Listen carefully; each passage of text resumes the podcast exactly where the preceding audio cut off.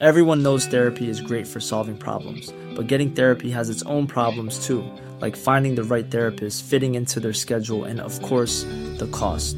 Well, BetterHelp can solve those problems. It's totally online and built around your schedule. It's surprisingly affordable too. Connect with a credentialed therapist by phone, video, or online chat, all from the comfort of your home. Visit betterhelp.com to learn more and save 10% on your first month. That's BetterHelp, H E L P.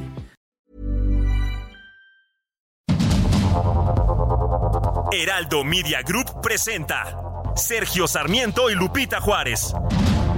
Información veraz y oportuna con un toque personal y humano. Por el Heraldo Radio, donde la H suena y ahora también se escucha.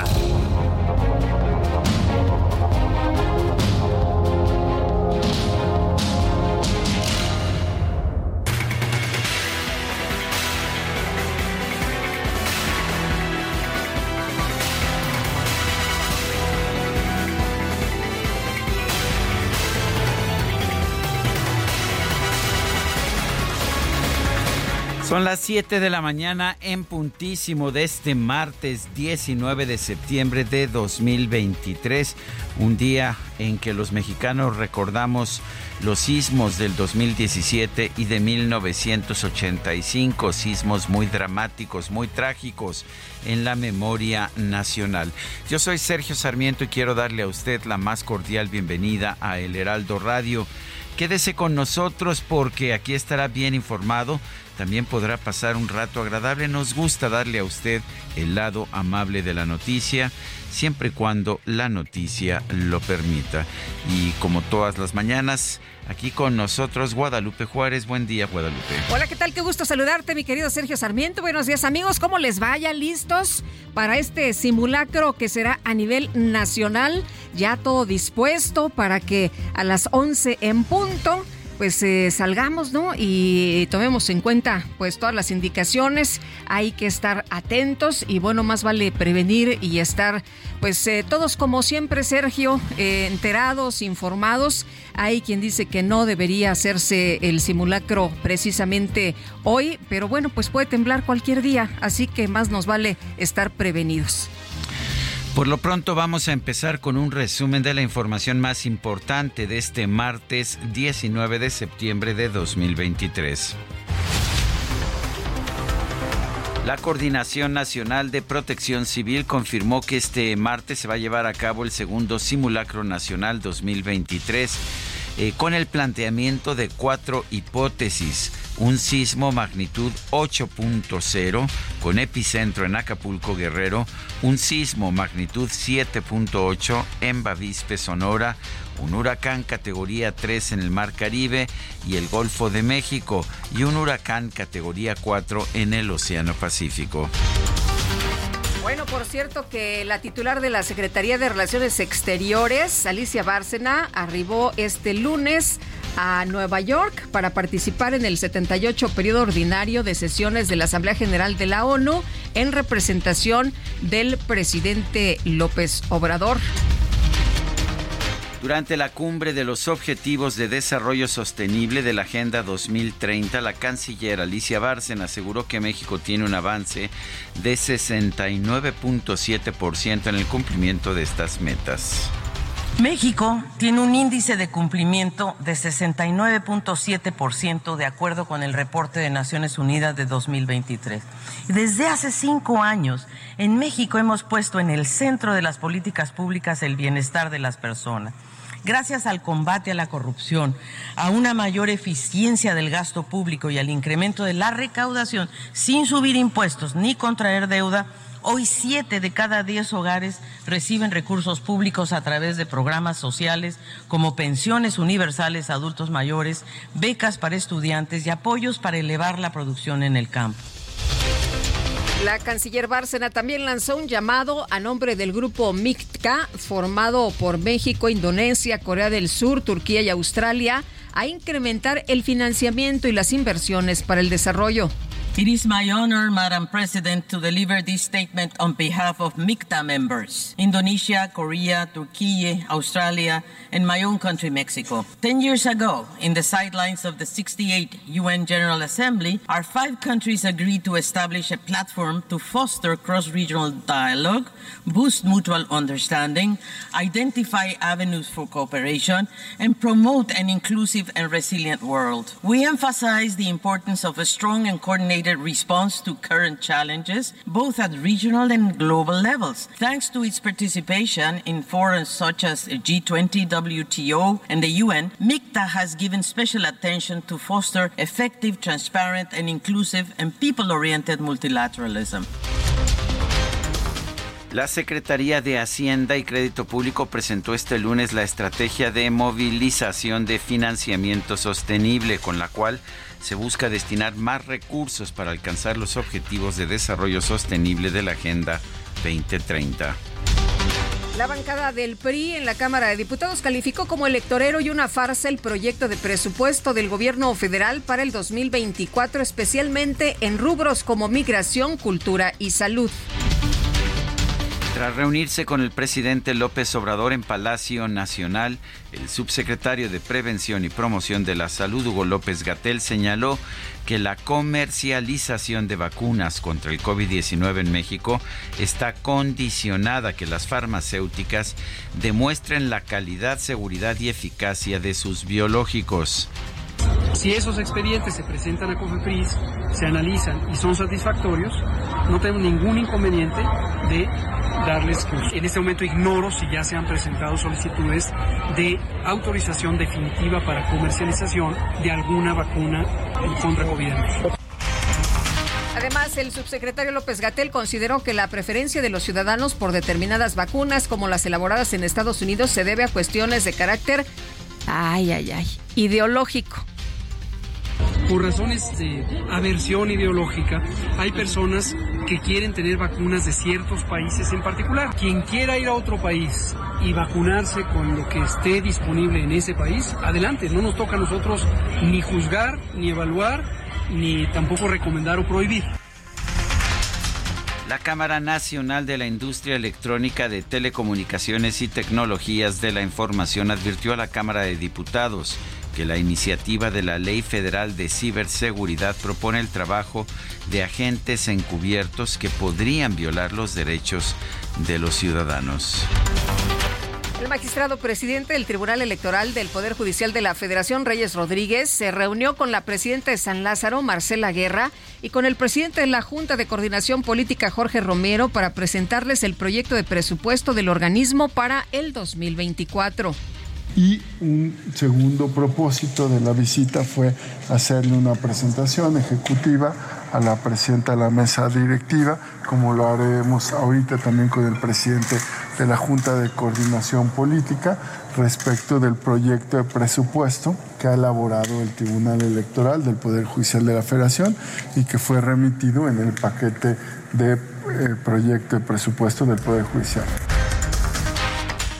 El expresidente del Senado, Alejandro Armenta, anunció que va a pedir licencia para concentrarse en la contienda interna de Morena por la candidatura al gobierno de Puebla. Debo decirles que eh, estoy valorando, porque sí me voy a separar del cargo, es un tema de mucha seriedad, de mucha congruencia, de enviar un mensaje contundente a los poblanas, a los poblanos, a las poblanas y poblanos de que yo estoy convencido de que Puebla ya decidió. Yo estoy convencido que Puebla ya decidió.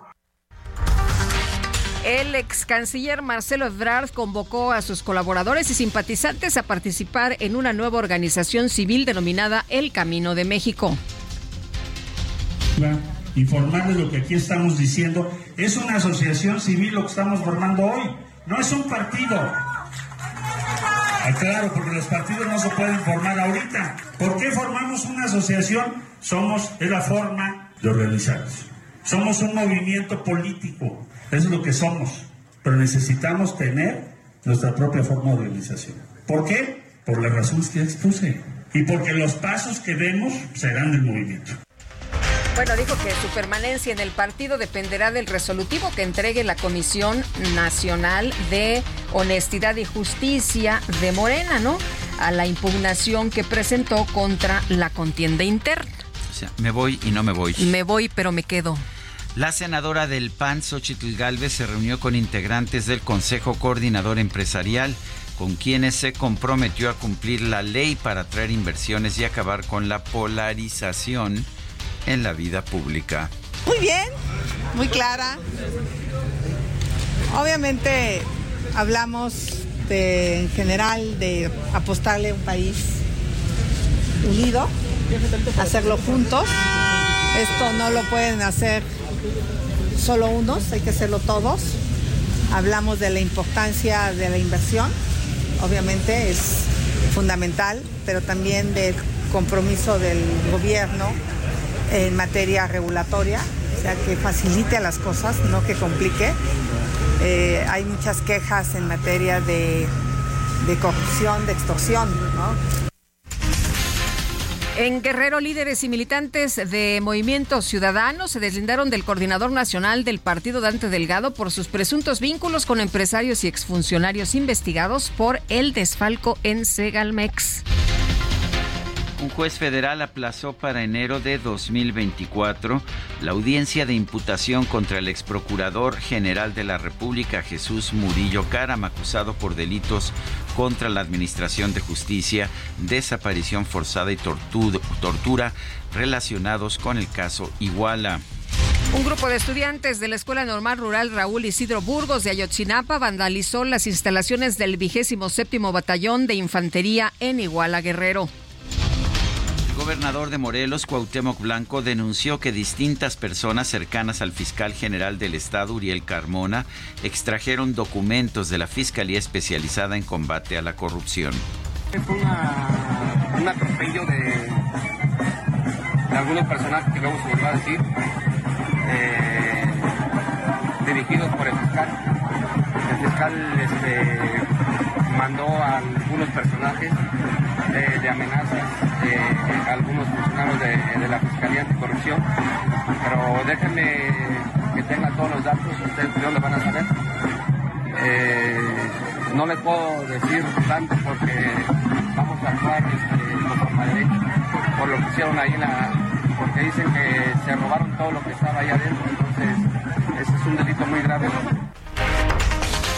Una juez de control impuso la medida cautelar de prisión preventiva justificada a Alan N., presunto responsable del feminicidio de Ana María, de 18 años.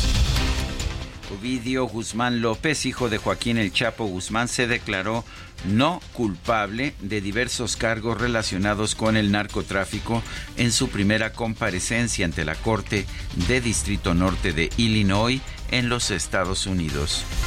El embajador de los Estados Unidos en México, Ken Salazar, expresó su reconocimiento a los agentes de ambos países que participaron en la captura y extradición de Ovidio Guzmán.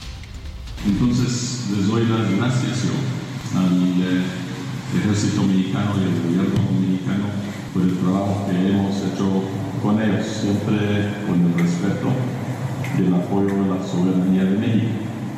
Y ahora está el ratón allá en Estados Unidos y ahora estará sujeto a los procesos judiciales que comenzarán y seguirán y respetaremos eh, esos procesos que siguen haciendo.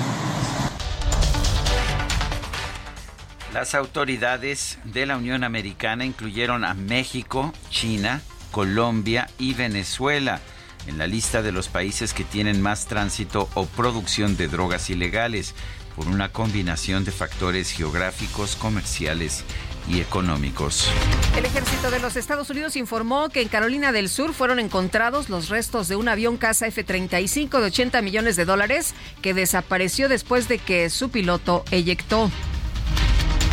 En Ecuador, la candidata presidencial por el movimiento Revolución Ciudadana, Luisa González, presentó una denuncia ante la Fiscalía por un presunto plan para atentar contra su vida.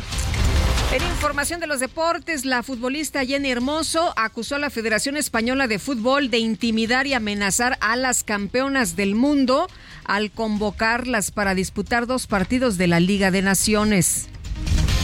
Los acereros de Pittsburgh derrotaron 26 a 22 en un partido de volteretas a los cafés de Cleveland para sumar su primera victoria en la nueva temporada de la NFL.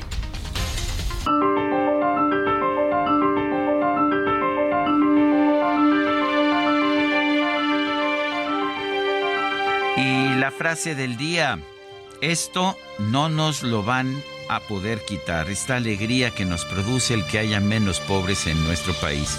Eso sí, me llena de orgullo. Andrés Manuel López Obrador lo dijo el 11 de agosto del 2023.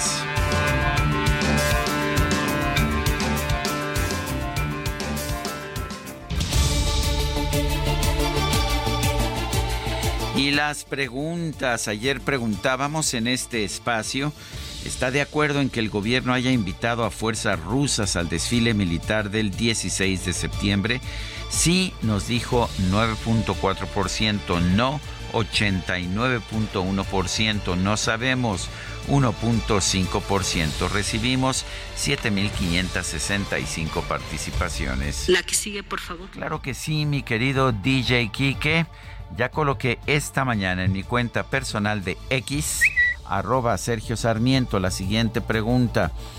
¿Favorece el gobierno las vacunas Abdala y Sputnik por razones ideológicas?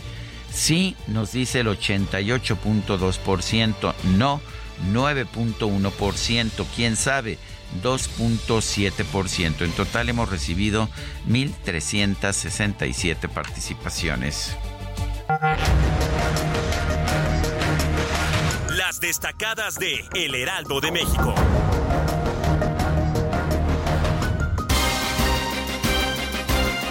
Y ya está con nosotros aquí en la cabina Itzel González con las destacadas. Itzel, ¿cómo estás? ¿Ya lista? Muy lista, muy buenos días, Lupita, Sergio, queridos destacalovers, para el simulacro. A las 11 en punto. 11 de la mañana, no se vayan a asustar. Ya vi que trajeron una bolsa de teleras, de bolillo. Hay que prevenir, hay que prevenir. y pues nos prevenimos con un bolillo de simulacro, este, con su cajeta. También hay una Nutella allá arriba. Me parece muy bien. Lo de la Nutella, yo no sabía que había que ponerle Nutella al bolillo del susto. pero pues yo digo que pues para... ya, ya, que está, ya que estamos en esas, ya entrados en esas cosas, pues. Y nada más que no tenemos un hornito que si no está calientito nos comíamos el bolillo. No nos va a dar tiempo, Itzel. Pues nada más para prevenir el susto. Esta mañana, atención, 11 de la mañana, simulacro. Hay que, hay que hacer, hay que hacer. Hay que estar atentos, hay que estar pendientes, sí. sí. ayuda mucho a la hora ya del susto que, que viene la alarma de a de veras. Sí hay que estar prevenidos, así que 11 de la mañana para que usted no se vaya a asustar. Sergio Lupita, amigos, hay mucha información este martes, así que comenzamos con las destacadas del Heraldo de México. En primera plana, nueve gubernaturas perfila Morena encuesta para definir a candidatos. El CEN del partido planteó que sea por esta vía que se seleccione a quienes se designen como coordinadores estatales de defensa de la transformación. País, Mike Vigil prevé sentencia contra el ratón. Si es culpable, Ovidio Guzmán enfrentará la cadena perpetua. Ciudad de México, estados y capital preparados para nuevo simulacro a las 11 de la mañana. Sonará la alerta sísmica. Protección Civil pide participar. Estados, Tapachula, irrumpen migrantes en Comar. Avalancha humana dejó 10 heridos. Oficina de refugiados se vio rebasada. Ayer llegaron más de 3.500 extranjeros. Orbe, Estados Unidos, encuentran avión F-35. La nave chocó el domingo y suspendieron los vuelos. Meta, Jenny Hermoso está molesta. La delantera de Pachuca cuestionó su no llamado a selección. Dijo que su federación busca dividirlas. Y finalmente, en mercados, más recursos, Hacienda ve desafío ambiental. Dijo que se requieren 1.7 billones de pesos para cambio climático. Lupita, Sergio, amigos. Hasta aquí las destacadas del Heraldo. Feliz martes. Itzel, muchas gracias. Muy buenos días. Son las 7 de la mañana con 19 minutos. En el Zócalo Capitalino, aquí en la Ciudad de México, se iza la bandera en memoria de víctimas de los sismos tanto de 1985 como 2017. El presidente de la República eh, está precisamente eh, esta mañana ahí en el Zócalo en esta conmemoración. Bueno, pues estamos aquí también recordando, recordando lo acontecido eh, ese 19 de septiembre de 1985 a las 7 de la mañana con 19 minutos, un momento difícil. Eh, no, no sé si tengamos audio de, del Zócalo, a ver si podemos escuchar un momento lo que está pasando en el Zócalo.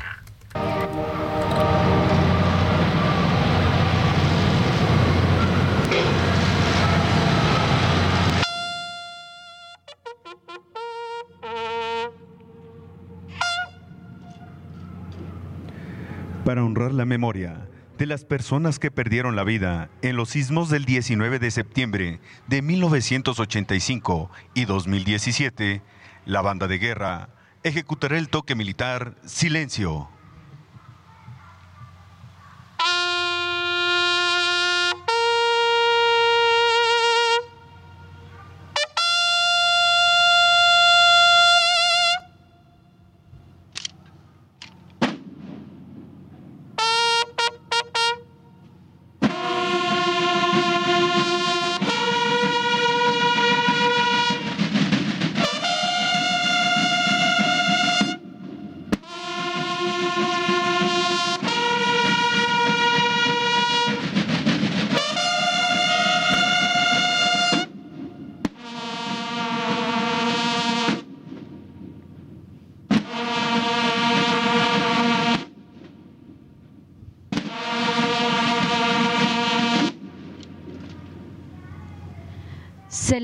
A entonar nuestro himno nacional. Al personal civil se le pide amablemente colocarse en posición de firmes.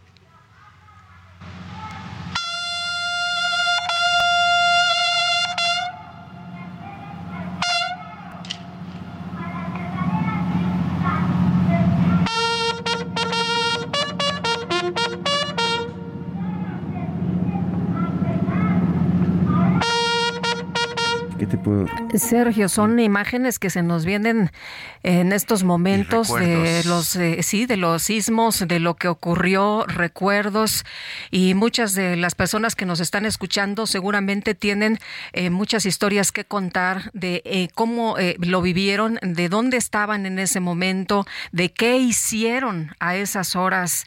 no nos imaginábamos de la devastación, de la destrucción de este tremendo, tremendo sismo aquí en, la Ciudad de México. Y vamos, vamos con Israel Lorenzana. Israel, adelante, ¿qué tal? Lupita, muchísimas gracias.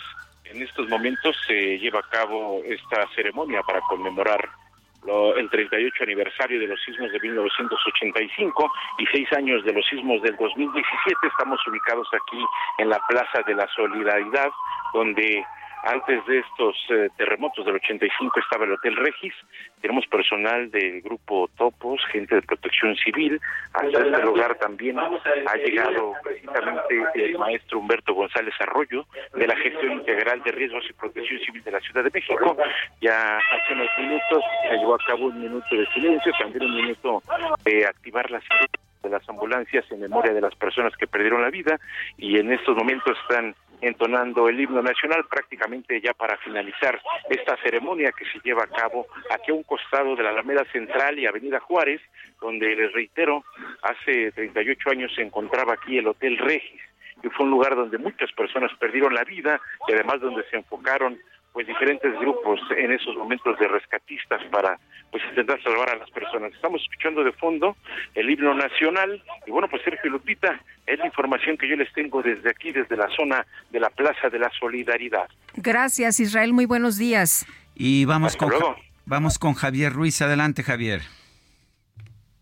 Excelente mañana y nosotros nos encontramos justamente en la zona de Tlatelolco, donde a las siete con diecinueve minutos pues justamente comenzó una misa aquí en la zona central de Tlatelolco, donde pues están recordando justamente pues a todas las víctimas, todas las personas que fallecieron y por supuesto también a las personas que participaron en los rescates de 1985. Lo recuerdan mucho, pues el edificio Nuevo León, que se encontraba justamente aquí en la zona de Tlatelolco y desafortunadamente colapsó, aplastando a muchas eh, personas. Algunas eh, personas pues eh, sobreviven, han llegado pues a mencionar cómo lo vivieron, cómo lo recordaron, cómo rescataron y en estos momentos pues justamente se estará llevando a cabo pues esta misa y posteriormente pues un minuto de silencio. Algunos rescatistas, ya son pocos hay que mencionarlo, eso sí, que han llegado a montar una guardia de honor, pues estarán esperando que justamente pues termine esta misa y posteriormente se retire. De momento, Sergio Lupita, el reporte que tenemos. Javier Ruiz, gracias. Estamos atentos, buenos días. Hasta luego, muy buenos días. Y recuerdo, recuerdo, yo estaba en el Hospital Santa Fe, en la calle de San Luis Potosí, en plena Condesa, y al acababan de operar a mi esposa, y al ver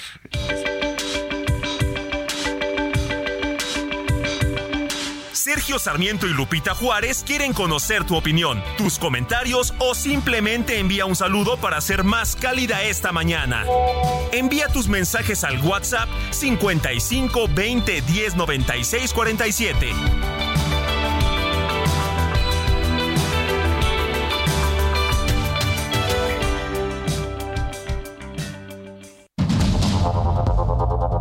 Continuamos con Sergio Sarmiento y Lupita Juárez por el Heraldo Radio.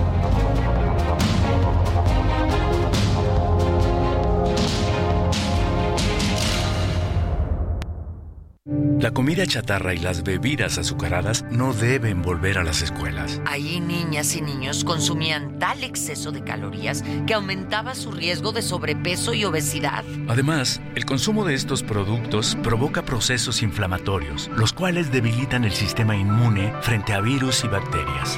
Es urgente que saquen ya la comida chatarra y bebidas azucaradas de las escuelas. Nuestros, niños son primero. Alianza por la Salud Alimentaria. Durante Fiatstrena damos el grito con increíbles promociones. Enganche desde 10%, descuento de hasta 30 mil pesos, más tasa de 7.99%. Septiembre es de Fiatstrena, la gama italiana más accesible que nunca. Válido al 2 de octubre. CAT 31.9% informativo. Consulta fiat.com.mx. El jueves 19 de septiembre de 1985, un terremoto sacudió a México a las 7.17 de la mañana, alcanzando una magnitud de 8.1 grados en la escala Richter. El epicentro telúrico fue en el Océano Pacífico, en la costa de Michoacán. Las zonas afectadas fueron en el centro, sur y occidente del país. El temblor provocó daños severos en cientos de edificios de la capital y cambió por completo la imagen de la Ciudad de México. No se conoce el número exacto de víctimas, las pérdidas económicas superaron los 4 millones de dólares, hasta el momento el más significativo y dañino registrado en la historia contemporánea del país. 32 años después, el 19 de septiembre de 2017, el Servicio Sismológico Nacional reportó un sismo de magnitud de 7.1 grados en la escala de Richter, localizado en el límite estatal entre Puebla y Morelos. Se sintió fuertemente en el centro del país y ocurrió a la 1.14 de la tarde. El temblor dejó como saldo más de 100 personas fallecidas, incendios aislados, decenas de edificios derrumbados y alrededor de 2 millones de personas se quedaron sin electricidad durante varias horas. Para conmemorar a los fallecidos en causa de estos terremotos, el gobierno federal suele convocar a la población del país a sumarse al macrosimulacro del sismo que se lleva a cabo hoy 19 de septiembre, a manera de honrar a las víctimas.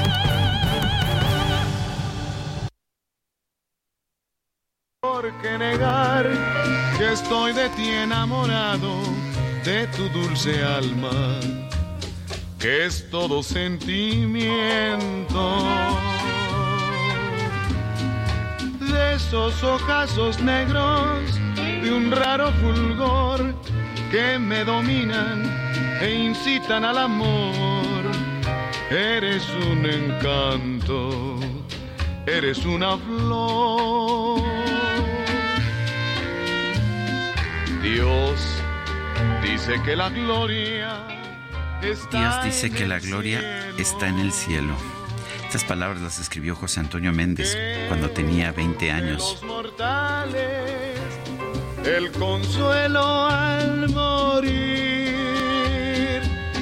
Bendito Dios. Bendito Dios y la redacción original era Maldigo a Dios, pero ¿qué crees? No se la dejaron este comercial. Me imagino. De esa manera. Estamos escuchando a Germán Valdés. Germán Valdés nació el 19 de septiembre de 1915. Lo conocemos mejor como Tintán. Y bueno, pues, si te parece, Guadalupe, hoy lo escuchamos. Me parece muy bien, me encanta. La verdad tiene una voz fan, ¿eh? sensacional, soy fan, me gusta Y mucho. además gran comediante, ¿no? Muchísimo, sus películas me gustan mucho. Dios dice que la gloria está en el cielo. Ay, vámonos. Ay, qué bonita. Es Vamos que a cantar, ¿no? Los mortales, el consuelo al morir. Vámonos, Que- no, vámonos. yo creo que vamos a suspender el Eh, programa sí, aquí sí, mismo. sí. Vámonos a los, los mensajes, mensajes. Vamos, mi pues, querido los Sergio. Oye, nos dice Edgar Jaramillo, buen día al dúo dinámico. Lupita, me parece increíble que ustedes sean los dos pocos medios de comunicación, de los pocos medios de comunicación en que usan adecuadamente el lenguaje al decir la juez y no la jueza. Muchas felicidades. Saludos. Edgar, es correcto de las dos De- formas. Es correcto emplear la denominación jueza cuando pues se refiere a una mujer y, O la y juez la Las dos son dos son correctas. Sí, y usamos, yo utilizo, suelo utilizar la juez eh, solamente cuando hay alguna, alguna posibilidad de confusión, eh, utilizo jueza, pero en términos generales utilizo la juez, pero las dos son correctas. Dice otra persona, excelente martes, es para comentarles que siguen los asaltos en la México-Puebla. Ayer en transporte público, ruta 104, subieron con pistola en mano. A ellos no les importa si vienen niños y la policía, atentamente, Elizabeth de Ixtapaluca. Y sí, es realmente inquietante lo que está pasando en esa zona. Es del Estado de México, la zona en donde se llevan a cabo esos asaltos. Eh, buenos eh, días, nos dice Amy Shehoa, provechoso martes para todos. Esperemos que este año se tomen en serio el simulacro y la gente no salga cotorreando y con su café en la mano. Saben que hacer eso en casos de emergencia puede salvar vidas. Saludos cariñosos, totalmente de acuerdo. Tenemos que tomarlo con seriedad. aunque para, para muchos es una carga bastante pesada. Me, una persona decidió no ir a trabajar hoy porque trabaja en un piso 21. Ujú. Es una señora de edad, la hacen bajar por las escaleras, ya sabe, lo ha hecho todos los años y finalmente pues decidió no ir a trabajar para no enfrentarse al simulacro. Son las 7 de la mañana con 36 minutos. Vamos a conversar con Franco Vidales, director de la empresa Jubilación y Pensión Máxima, y vamos a hablar acerca de las pensiones del Instituto Mexicano del Seguro Social. Eh, mucha gente eh, busca cómo aumentar las pensiones o regresar a trabajar unos años para recibir y aprovechar las semanas que había cotizado. Y siempre hay preguntas, preguntas de todo tipo, por ejemplo, sobre la famosa modalidad 40. Y yo quisiera empezar, eh, don Franco Vidal, con la pregunta, ¿qué es la modalidad 40? ¿Quiénes pueden contratarla? Sergio Lupita, muy buen día, gracias por el espacio que me brindan. Buenos días, ¿qué tal? Bien, eh, miren, modalidad 40 es un esquema autorizado por el instituto para que cualquier persona que haya cotizado en el IMSS y haya causado baja con su patrón o en su último empleo, se pueda inscribir de manera voluntaria en el instituto para seguir cotizando. Esto le permite incrementar sus semanas cotizadas y si se ocupa para efectos de la pensión de aquellas personas que cotizaron antes del 30 de junio de 1997, representa una gran alternativa para incrementar también el monto de la pensión que van a recibir, ya que en esta modalidad de inscripción al IMSS eh, se pueden dar de alta con el salario que tenían, que realmente sabemos que en México los salarios son muy bajos y más con los que los dan de alta los patrones en el instituto, pero también eh, se pueden dar de alta con el salario máximo que es equivalente a 78 mil pesos mensuales o lo que es lo mismo, el salario máximo con el que los permiten dar de alta en modalidad 40 es el equivalente al valor de la UMA, que es un índice de referencia que ocupa el instituto para las cotizaciones de los derechohabientes. Eh, ¿Cuánto es lo máximo que, que, se tiene que pagar cada mes? Por ejemplo, yo me quedé ya sin, eh, eh, sin pues este, este, este, servicio, sin esta prestación, digámoslo así, y quiero pagar de manera voluntaria. ¿Cuánto tengo que pagar? ¿Depende? Sí, es un porcentaje. Actualmente el porcentaje para este año es de 11.166% respecto al salario con el que se quieran dar de alta. Y aquí para poner un ejemplo, una persona que quiera cotizar con el salario máximo, que actualmente son 78 mil pesos, tendrá que estar realizando un pago mensual de 8 mil 800 pesos mensuales eh, para incrementar el monto de la pensión. Aquí recordemos que las pensiones por régimen 73, que es la ley anterior, se calculan eh, con el salario promedio de las últimas 250 semanas cotizadas. Estos son eh, casi cinco años. Entonces, estamos hablando que una persona tendría que pagar 8.800 de aquí en adelante para tener, eh, perdón, 8.800 durante cinco años para lograr el monto máximo que le corresponde por trayectoria laboral. Eh, eh, eh la, la, empresa que, que usted encabeza, ¿en qué ayuda o en qué puede ayudar? Excelente pregunta. Nosotros hemos ayudado a que muchas personas incrementen los montos de su pensión. La mayoría de nuestros clientes tienen pensiones arriba de 30 mil pesos mensuales. Ya es una pensión vitalicia y heredable. Y la forma en que los ayudamos es realizando ese pago, porque también comprendemos que la realidad de nuestros adultos mayores, eh, pues difícilmente tienen los medios suficientes de subsistencia día con día, porque vaya, eh, ya también por la edad ya no están dentro del mercado laboral.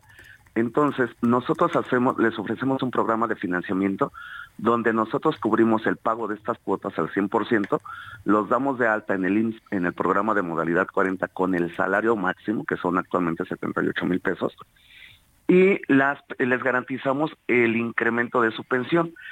Aquí nosotros tenemos una garantía que firmamos ante notario público para garantizar que la persona va a recibir el monto máximo de su pensión y si cumple los requisitos que pedimos al 100%, no va a pagar un solo centavo hasta que la persona ya esté recibiendo el primer pago de su pensión. Eh, Franco, ¿qué tan eh, engorroso es hacer todo esto? Porque conozco personas que les dicen, bueno, es que tienes que ir este, al, instituto, a la oficina que te corresponde y a lo mejor vives en Coajimalpa y tienes que hacer los trámites en la Benito Juárez. Em, y luego tienes que, pues, eh, tener un montón de documentos y luego la gente se desespera. Aquí pasa algo muy importante. Eh, adicional a lo que comenta el Supita, que siempre ha sido una, pues vaya, burocracia, todos lo sabemos que realizar un trámite en cualquier dependencia del gobierno representa muchas complicaciones por los documentos, por la falta de acceso a la ciudadanía, de acceso a la información. Y principalmente ahora, respecto al tema de pensiones, se han venido haciendo muchas modificaciones eh, en la parte administrativa, se le llama dentro del este, dentro de los procedimientos administrativos del Instituto Mexicano del Seguro Social, se han venido dando muchas muchos cambios que ahora dificultan que una persona, aunque ellos paguen directamente eh, su modalidad 40 con el salario que, que ellos decidan, les representa una problemática que el IMSS realmente les tome en cuenta el 100% de los pagos. Incluso ahora tenemos casos que se acercan a nosotros para que ya les, eh, les apoyemos a realizar el trámite de su pensión para garantizar que les van a reconocer todos los pagos que hicieron. Entonces, aquí también la invitación, si ya están en esta etapa, se pueden acercar con nosotros, solamente nos tendrán que eh, mandar un WhatsApp. Eh, les doy mi número telefónico, sería el 55 33 71 81 08. Repito el número, 55 33 71 81 08. Si nos mandan un WhatsApp, con gusto nos comunicamos con ustedes a la brevedad posible. Para poderlos orientar y si nos llaman y nos comentan que nos escucharon eh, desde su programa, la asesoría es completamente gratuita para que puedan alcanzar y mejorar su pensión. Eh, Franco, nos pregunta una persona del público, si estoy trabajando, ¿también puedo hacer un complemento de pago para llegar al monto máximo de pensión? Es Isabel. Sí, perdón. La única manera, Sergio, es que tenga dos empleos al mismo tiempo, que eh, ambos patrones lo quieran dar de alta en el IMSS, pagando ellos la parte complementaria. Si están pensando en modalidad 40 o cotizar con modalidad 40 y al mismo tiempo eh, en su trabajo, no se puede. Uno de los requisitos que pide el instituto para contratar la modalidad 40 es que ya no estén trabajando en el régimen obligatorio, como se llama, es decir, que no estén cotizando a través de un patrón. Bueno, pues yo quiero agradecerte, Franco Vidal, director de la empresa Jubilación y Pensión Máxima, el haber conversado con nosotros esta mañana. Sergio Lupita, muchísimas gracias por el espacio. Gracias. Gracias, hasta luego, muy buenos días. Bueno, ayer el ex canciller Marcelo Ebrard formalizó la creación de su asociación civil El Camino de México. Dijo, a ver, no es un partido, ¿eh? Es asociación civil, no es tiempo de formar partidos. Y Noemí Gutiérrez nos tienes todos los detalles, te escuchamos, buenos días. Sergio Lupita, muy buenos días y les comento que este lunes en una reunión privada, el ex canciller Marcelo Ebrard formalizó la creación de la Asociación Civil El Camino de México. Es el nombre igual al libro que lanzó en el mes de marzo. En un centro de eventos en Xochimilco y ante unos mil simpatizantes, dijo que no es un partido político, pero sí un movimiento con fuerza a nivel nacional, ya que representa a millones de mexicanos. Es una asociación civil lo que estamos formando hoy no es un partido. Aclaro, porque los partidos no se pueden formar ahorita. ¿Por qué formamos una asociación? Somos, es la forma de organizar. Somos un movimiento político. Eso es lo que somos. necesitamos tener nuestra propia forma de organización. Anunció que a partir del 20 de septiembre inicia con recorridos y ese día tendrá una reunión con autoridades locales. A su salida, se le cuestionó de su permanencia en Morena. Pues estamos a la expectativa de que ya resuelvan, porque tampoco esto puede ser indefinido, ¿verdad? El día eh, el día de hoy es un plazo importante. Marcelo, ¿te mantienes en Morena? Pues presentamos una impugnación. La decisión que tomemos pues va a ser con todo el movimiento. La senadora Malu Micher afirmó que de entrada son una asociación civil. Sergio Lupita, la información que les tengo. Muy pues, bien. ¿Cómo ves, Sergio? De, de, entrada, de entrada, pues este, vamos a ver, ¿no? Es lo que dice Marcelo Ebrard. Mm, bueno, pues es eh, estamos dentro de Morena, pero ya creamos nuestra propia asociación civil, que no es un partido. Bueno, pues porque no, no les van a dar registro de partido inmediato, tendrían que esperar hasta el 2025. La aspirante a la presidencia por el Frente Amplio por México, Xochitl Galvez, se reunió con integrantes del Consejo Coordinador Empresarial. Vamos con Elia Castillo, que nos tiene la información. Elia, adelante. Muy buenos días, Sergio Lupita. Los saludo con mucho gusto a ustedes y al auditorio. Así es, la virtual candidata presidencial del Frente Amplio por México, Xochil Gálvez, ofreció a empresarios una estrategia de seguridad inteligente y enfrentar con mano firme a los grupos delincuenciales, toda vez que dijo los temas más graves y delicados que enfrenta este sector es la extorsión y el cobro de derecho de piso. En entrevista posterior al encuentro privado que sostuvo la frentista durante más de dos horas con unos 250 empresarios integrantes del Consejo Coordinador Empresarial, señaló que entre las quejas que escuchó fue la corrupción y extorsión que permea en ciertas áreas del gobierno federal, así como la lentitud e inoperancia además de las trabas que hay para la inversión y el desarrollo en el país, principalmente en materia energética e hídrica.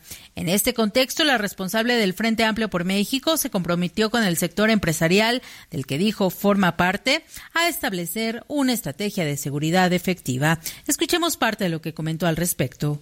Eh, obviamente hablaron de que, sobre todo el sector energético, del cambio de reglas.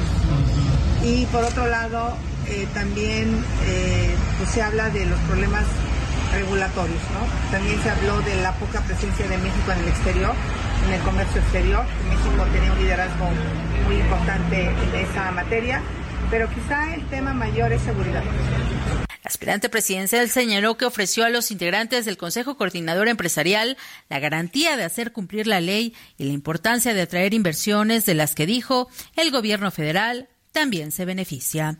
Este es el reporte que les tengo. Muy buen día. Buen día, Elia Castillo. Muchas gracias. Bueno, y en otros, eh, en otros temas, eh, fíjense ustedes que eh, la dirigencia nacional de Morena va a replicar las reglas que usó para elegir a su candidata presidencial, para definir a sus abanderados a ocho gubernaturas, pero también a las de la Ciudad de México. Eh, ya sabe usted que aquí en la Ciudad de México, pues muchos han levantado la mano, ¿no? Se dice que Mario Delgado, que también, pues él estaría ya dejando la dirigencia nacional, eh, probablemente ya esta semana. Pero bueno, como en los procesos locales anteriores, los candidatos se elegirán por encuesta en la que van a participar cuatro aspirantes, dos hombres y dos mujeres y en aquellos casos donde los competidores sean demasiados, pues podría aplicarse un sondeo previo de reconocimiento. De acuerdo con integrantes eh, del CEN, se determinó que las pues son nueve entidades, en cinco la candidatura será para hombres y en cuatro para mujeres y por ello se faculta a la Comisión Nacional de Elecciones a determinar en qué estados y por primera vez se les obliga a los aspirantes, escuche usted para que quede claro, a no, eh, no promocionarse en espectaculares ante el despliegue masivo que realizan ya algunos contendientes en sus entidades. Pues ya demasiado tarde, ¿no? Ya muchos tienen ahí sus espectaculares. El ex canciller Marcelo Ebrard convocó a sus colaboradores y simpatizantes a participar en una nueva asociación civil, El Camino de México.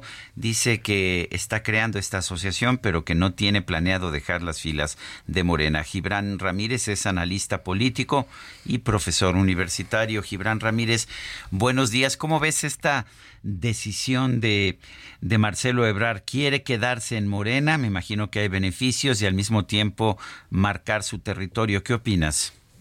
Buenos días, Sergio y Lupita. Buenos días, Gibran. Marcelo Ebrard eh, se quedó sin opciones, se quedó encerrado en su propia indecisión y perdió, yo creo que la oportunidad que tenía de ser candidato de Movimiento Ciudadano, mientras Marcelo está deshojando la margarita, decidiendo si se queda o no se queda, haciendo su propio movimiento.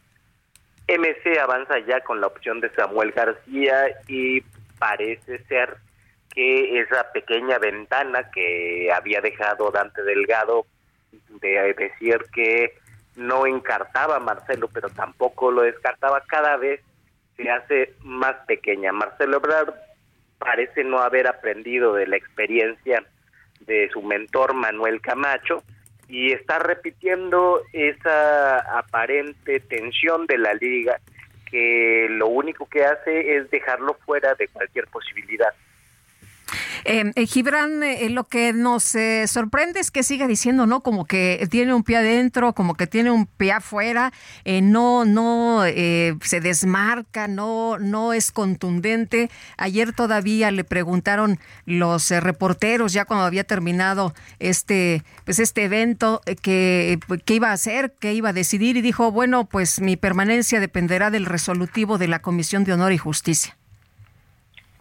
Bueno, Marcelo no tiene ninguna posibilidad, y él lo sabe, de que la Comisión de Honestidad y Justicia resuelva a su favor. El rompimiento verbal que él realizó no tiene tampoco vuelta para atrás. Si se reincorpora, si como Ricardo Monreal y Adán Augusto López Hernández acepta un puesto en la campaña de Claudia Sheinbaum, será ya muy disminuido. Y se arrepintió en algún punto de esta ruptura, porque fue una calentura del momento, que así parece haber sido, eh, regresará con los bonos muy bajos y parece ser que lo único que está buscando ya en este momento es salvar cara ante sus seguidores y buscar negociar que eh, la Comisión de Honestidad y Justicia de Morena resuelva algo intermedio o en otro caso judicializar y encontrar así una salida distinta que la de la ruptura. En este momento la ruptura Ebrard solamente le traería marginarse de la vida política partidista y jubilarse anticipadamente. Ahora, aunque se mantenga dentro de Morena, ¿qué posibilidades hay de que Morena lo siga considerando? Estoy de acuerdo que el presidente sigue diciendo que es su amigo, pero me da la impresión de que ha hecho todo lo posible por quemar sus naves de contacto con Morena. Hay una posibilidad de que lo sigan considerando a él y a algunos de los que ya tienen un cargo constitucional, sobre todo a los que son diputados federales, eh, son un puñado, senadores, le quedan tres o cuatro, eh, y que podrían repetir en sus encargos. Más allá de eso, la posibilidad de construir una corriente nacional es imposible. Para empezar, porque en Morena están prohibidas las corrientes, más allá de las que informalmente autorice López Obrador. Así que yo creo ya no es como las tribus del PRD, ¿verdad?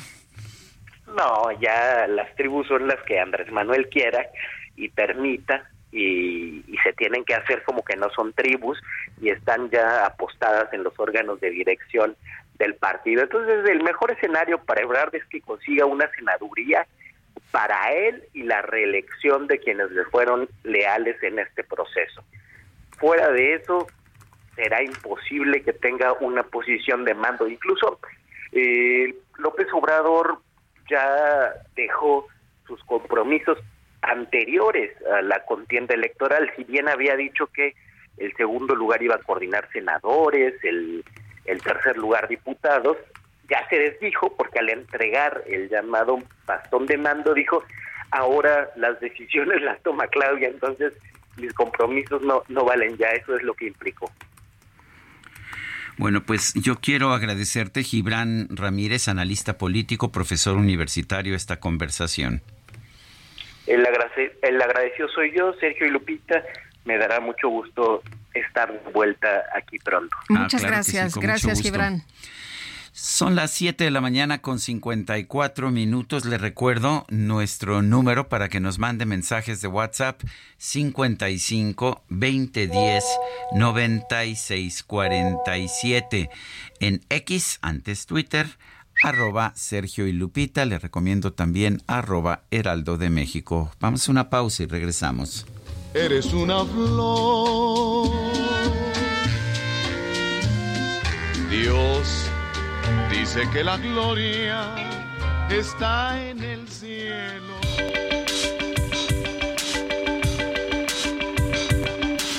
Sergio Sarmiento y Lupita Juárez quieren conocer tu opinión, tus comentarios o simplemente envía un saludo para ser más cálida esta mañana. Envía tus mensajes al WhatsApp 55 20 10 96 47.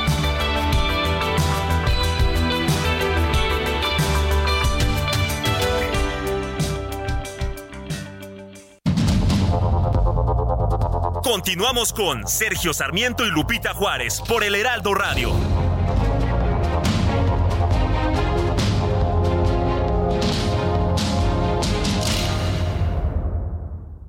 La comida chatarra y las bebidas azucaradas no deben volver a las escuelas. Ahí niñas y niños consumían tal exceso de calorías que aumentaba su riesgo de sobrepeso y obesidad. Además, el consumo de estos productos provoca procesos inflamatorios, los cuales debilitan el sistema inmune frente a virus y bacterias.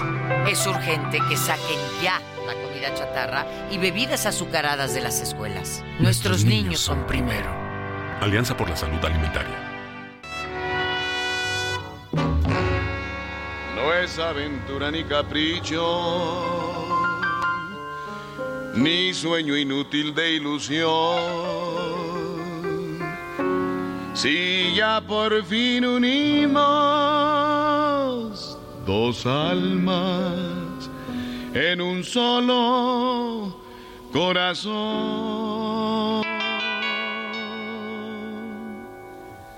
Es que estoy tan enamorado como nunca lo había estado. En mi corazón hay fiesta, soy dichoso, soy feliz. Tus miradas me parecen dos luceros que se acercan que se acercan y me besan con un beso de ilusión. Soy feliz, Guadalupe. Es que estoy tan enamorado. Pues es que ya cuando está uno enamorado, la vida de otra forma. Mira, ¿no has visto los ojitos del DJ Kike, por ejemplo? Está, no, bueno, ese se enamora todos los días. ¿no? bueno.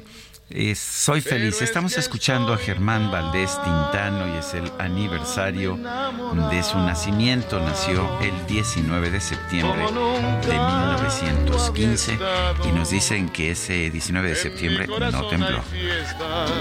Soy dichoso, soy feliz. Ay, qué bonita canción, me encanta, me gusta.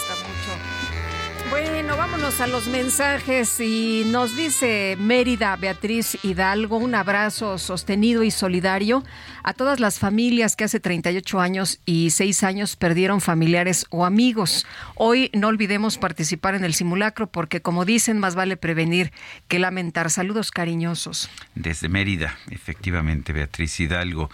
Y dice otra persona, hola, buen día, son mi noticiero preferido. En el sismo del 85 me preparaba para ir a trabajar pero en el de hace seis años me encontraba en el Centro Médico Nacional de Occidente acompañando a mi hermano en el piso 13 en hematología. Recuerdo que decías que decían que nos bajáramos, pero cómo iba a dejar a mi hermano que estaba con transfusiones, quimio y más aparatos conectado. Recuerdo que les dije si algo me pasa, estoy lista para lo que venga. Mi hermano murió de leucemia el 16 de octubre y sigo sin arrepentirme de haberme quedado con él y que él lo agradeció mucho, como hay historias humanas que nos sacan siempre lo mejor, estas historias dramáticas de los sismos. Y que hoy recordamos y que hoy reflexionamos y que hoy abrazamos, por supuesto, como decía Beatriz Hidalgo, a las familias, a las familias que han perdido familiares o amigos precisamente en estos movimientos telúricos. Y nos dice Antonio de Harvard, buenos días Sergio y Lupita, pues a estar listos por el simulacro y a preparar un bolillo con un tamal por si acaso. Y le mandé eh, le, un saludo a Javier Díaz, que hoy cumple años. ay, perdón, ya le ando cambiando el nombre. A Jesús Díaz, que hoy cumple años. Y bueno, pues también de paso, algún Javier por ahí, ¿no? Seguramente alguno habrá, pero en fin, son las 8 de la mañana con 4 minutos, vámonos al clima. El pronóstico del tiempo con Sergio Sarmiento y Lupita Juárez.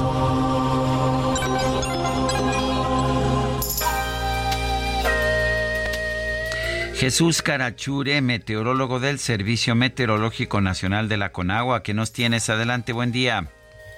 Hola Lupita, hola Sergio, buenos días, muy buenos días al auditorio que nos escucha. Pues eh, bueno, dentro de todo, eh, pues ahora sí que las noticias del día, eh, una buena noticia en cuanto al, al estado del tiempo para el día de hoy y para gran parte de la semana. Esperamos una disminución en las precipitaciones en gran parte del territorio nacional eh, continuarán algunas lluvias en lo que es todo lo que es el litoral del Océano Pacífico y del sureste del territorio nacional, básicamente, pero son lluvias poco significativas como lo vamos a ver. Eh, tenemos una circulación anticiclónica en los niveles medios y altos de la atmósfera que originará, como comentaba, una disminución en las eh, precipitaciones sobre estados del norte, noreste, oriente e incluso aquí en el centro del territorio nacional, como lo vamos a ver en días próximos, y un incremento de las temperaturas. Eh, eh, subirán las temperaturas máximas ligeramente, eh, sobre todo pues en las entidades que comentaban, las del litoral de, Costa de México, del Océano Pacífico, algunos estados de la Mesa del Norte y el sureste del territorio nacional, temperaturas por arriba de 35 grados centígrados. En cuanto a las lluvias, tenemos el monzón mexicano en el noroeste del país, que en combinación con el ingreso de humedad del Océano Pacífico ocasionará eh, lluvias fuertes a muy fuertes con descargas eléctricas y algunas rachas de viento en Sinaloa, Chihuahua y Durango. Eh, por otra parte tenemos eh, dos canales de baja presión, uno en lo que es en el, interior del territorio nacional y otro en el sureste, que generan precipitaciones, como comentaba, en el sur y sureste del territorio nacional. las lluvias puntuales, como los voy a mencionar, esperamos lluvias muy fuertes para Chihuahua, Durango, Guerrero y Oaxaca. Eh, lluvias puntuales fuertes para Sinaloa, Jalisco, Colima, Michoacán, Chiapas y Veracruz. Algunos intervalos de chubascos para Nayarit, Nuevo León, Tamaulipas, Zacatecas, Puebla, Tlaxcala, para el Estado de México, aquí la Ciudad de México, Morelos, Tabasco, Campeche, Yucatán y Quintana Roo, y lluvias aisladas para Sonora, Coahuila, San Luis Potosí, Aguascalientes, Guanajuato, Querétaro e Hidalgo. Como se dan cuenta, sí habrá lluvias en algunos estados de la República, pero ya no hay lluvias intensas, ya no hay condiciones ahorita pues de, eh, contingencia que puedan generarse por, eh, por efectos de la precipitación. Ya caso concreto para la Ciudad de México, esperamos para el día de hoy una temperatura máxima de 24 a 26 grados centígrados, para mañana una temperatura mínima de 13 a 15 grados centígrados y como comentaba algunos intervalos de chubasco sobre todo hacia la tarde noche. Ese es mi reporte desde el Servicio Meteorológico Nacional, regresamos al estudio. Muy bien, Jesús Carachure, muchas gracias. Un saludo a todos y que tengan un buen día. Gracias igualmente y vamos ahora con el Químico Guerra. El Químico Guerra con Sergio Sarmiento y Lupita Juárez. Químico, ¿cómo te va? Muy buenos días. Hola Lupita, Sergio. Bueno, pues en este mundo que parece que está lleno de malas noticias, hay buenas noticias. Fíjense, hace 36 años, dos años después del gran sismo que tuvimos aquí en la Ciudad de México, se firmó en la ciudad de Montreal un protocolo por parte de todas las naciones del mundo. Los protocolos en el en la jerga, en el lenguaje diplomático, es como una ley. ¿no? Eh, como un reglamento más bien a una ley. Las leyes son las convenciones marco. Como las leyes no pueden ser supranacionales, ni los reglamentos tampoco, eh, se les nombró a lo que serían las leyes de Naciones Unidas, convenciones marco, y a los reglamentos de esas leyes se les llama protocolos. Recordamos todos el protocolo de Kioto, el protocolo de Cartagena ajena, etcétera. Bueno, el caso es que en Montreal en 1987 se firmó un protocolo para tratar de salvar al planeta de la desaparición de la capa de ozono. Sergio Lupita ahorita ya se nos olvidó, pero recordarás Sergio, tú Lupita estabas muy chavita todavía en ese entonces, aunque ya estabas en el periodismo que era el gran tema, el gran tema ecológico, la capa de ozono, el que ya se habían empezado a detectar eh, aumentos en los índices de cáncer en la piel, sobre todo en el cono sur, eh, el agujero en la Antártida tenía el tamaño de los Estados Unidos, eh, bueno, teníamos enfrente a nosotros una posibilidad de una catástrofe verdaderamente pues de proporciones históricas, era el gran tema. Bueno, la humanidad consiguió, y estas son las buenas noticias en el último reporte de la Organización Meteorológica Mundial eh, del día de ayer, eh, se establece que efectivamente ya con todos los datos históricos de la última década estamos en un proceso importante para recuperar la capa de ozono, Sergio Lupita, un éxito de la humanidad. Ahora, como se dice eh, buenas noticias no son noticias, ¿no? Ya pareciera que es algo normal, pero es un gran resultado de la coordinación internacional para enfrentar un problema macro, ¿no? sé habíamos hecho un agujero en la estratosfera de nuestro planeta, la gente pensaba que era imposible que eso se recuperara y lo logramos. Se redujeron drásticamente todos los gases de los eh, clorofluorocarburos, se dice clorofluorocarburos y no clorofluorocarbonos, como dicen muchos, los clorofluorocarburos que estaban destruyendo la capa de ozono y logramos los seres humanos, y esto lo quisiera yo resaltar, este éxito para proteger la vida en el planeta.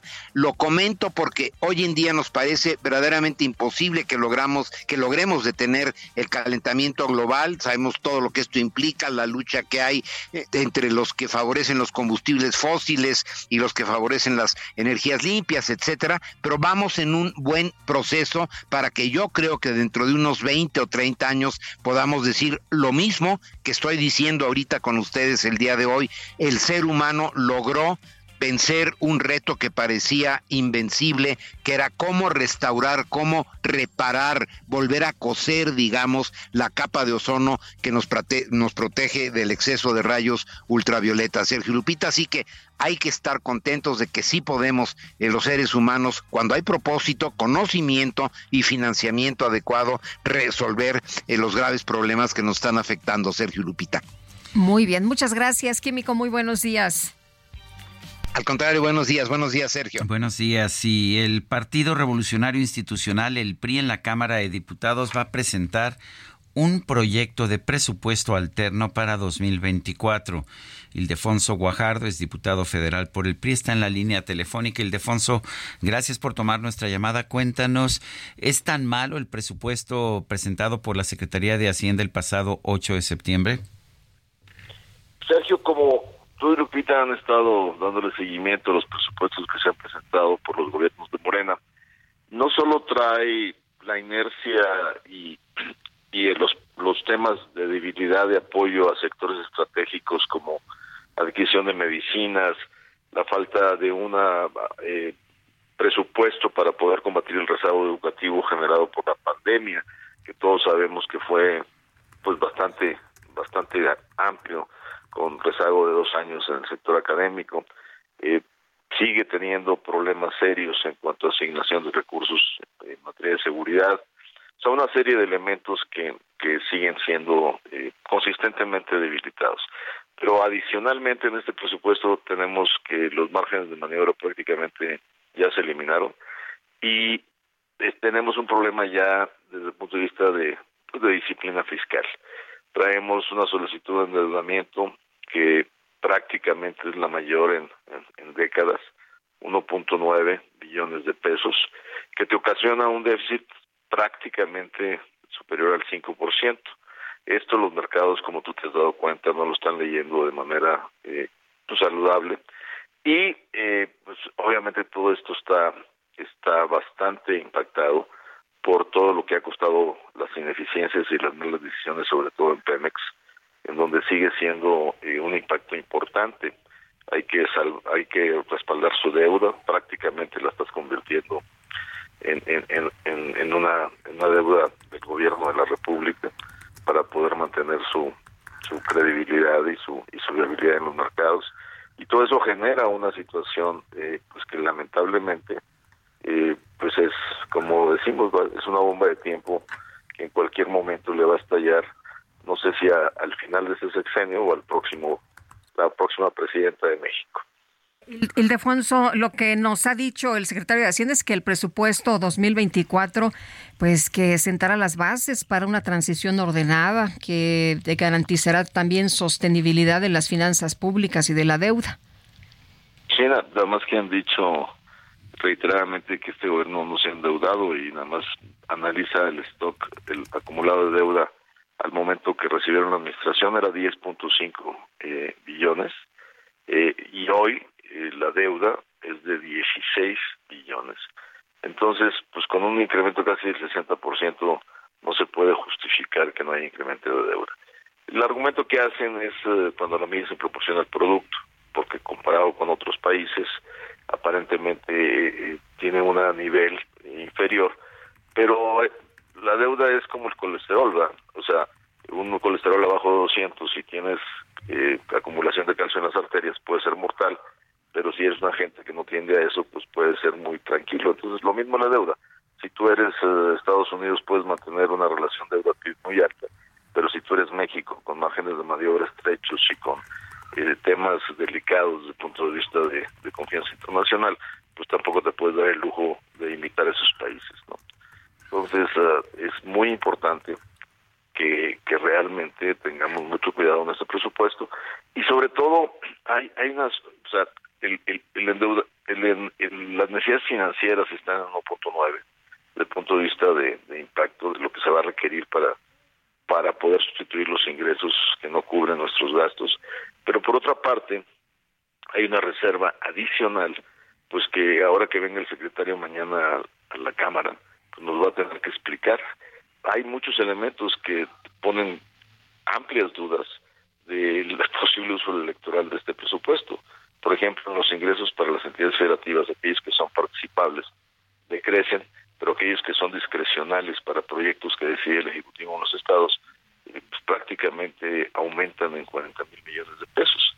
Entonces, pues también está un hecho que es irrefutable, de que pues en el, en el último año de esta administración, pues no, no me voy a referir al famoso eslogan del año de Hidalgo, pero sí voy a decir que hay muchas dudas sobre el uso electoral eh, vemos un incremento muy fuerte en la pensión para adultos mayores. De hecho, eh, va a haber más dinero para la pensión para adultos mayores que para la Secretaría de Educación Pública. Esto no recuerdo yo que ningún programa nunca haya superado el gasto de la Secretaría de Educación Pública. ¿Qué opinas?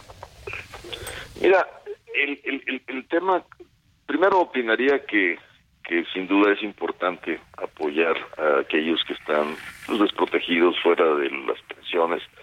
El problema con el programa este es un problema de, inequidad o de regresión, porque mientras que es casi imposible para una gente que llega a esa edad de la Sierra de Oaxaca conseguir sus papeles y lograr hacer el trámite, para alguien quien vive en San Pedro Garza García Nuevo León, que gana de sus intereses y dividendos 150 mil pesos mensuales, esa persona recibe el programa con una mayor facilidad por, por su cercanía, por su disponibilidad de acceso. Y, y luego tienes otro problema, la persona de Oaxaca a lo mejor su esperanza de vida no llega a los 65 años, mientras que la persona en San Pedro afortunadamente su esperanza de vida llega a los 89, 85 años o mínimo 76.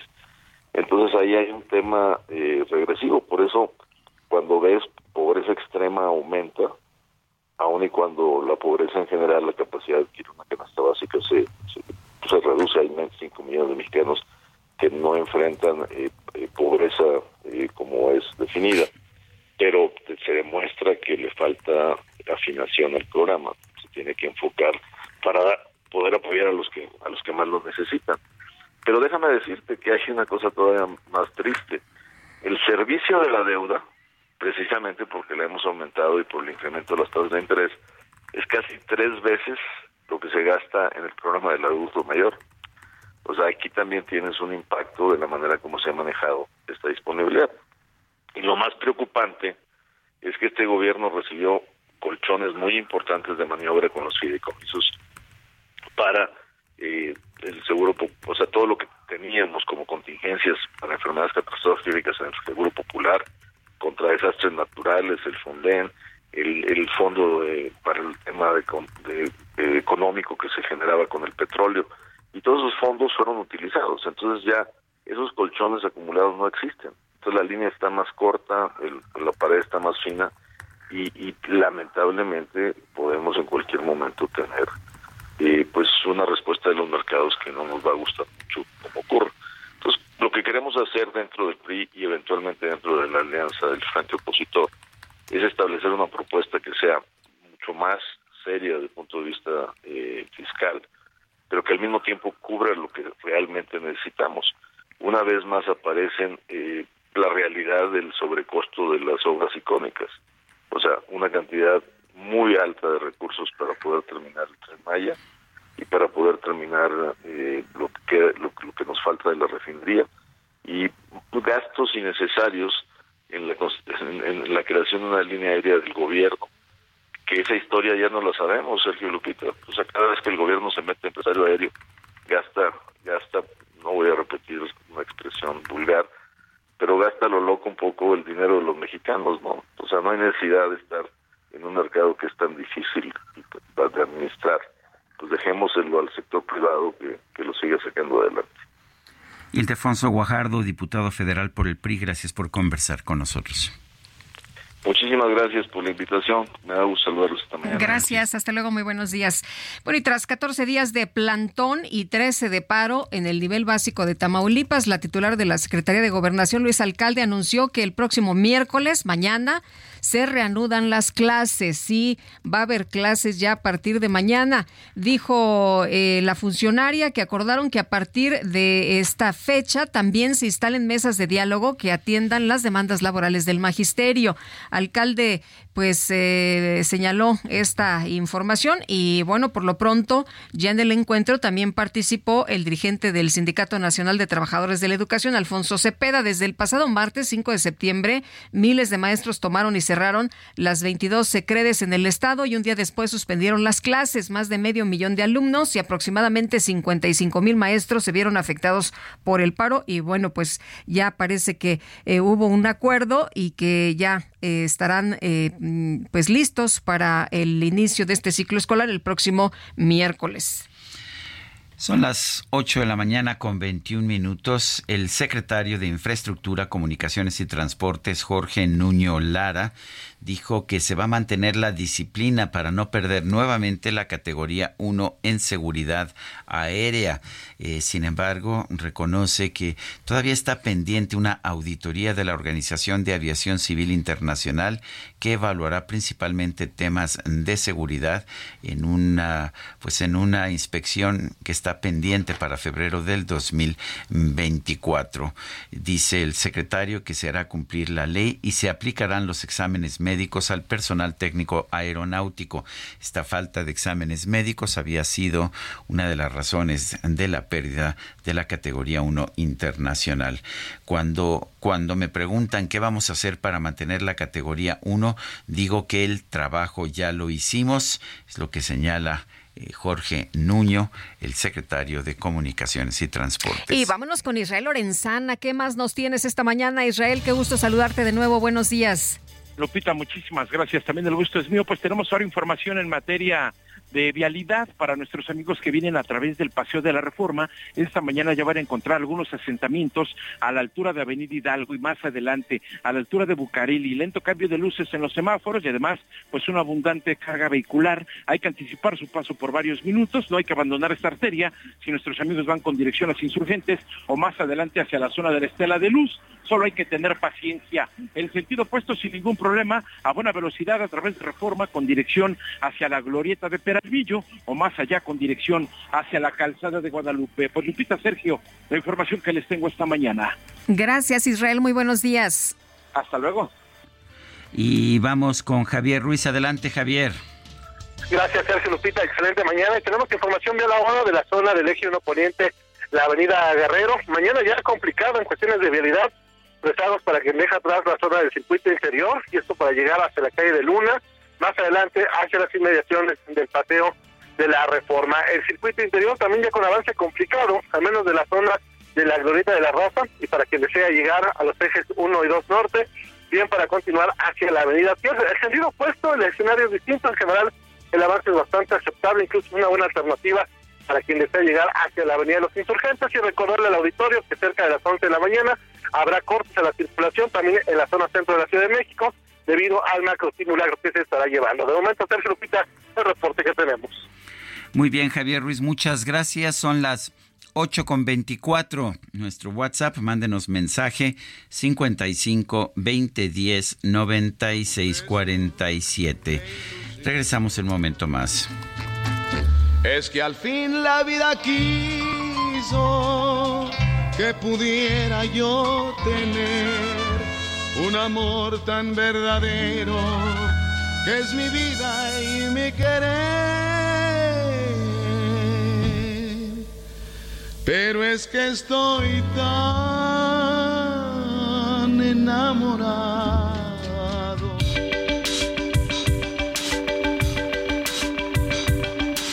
Sarmiento y Lupita Juárez quieren conocer tu opinión, tus comentarios o simplemente envía un saludo para ser más cálida esta mañana. Envía tus mensajes al WhatsApp 55 20 10 96 47.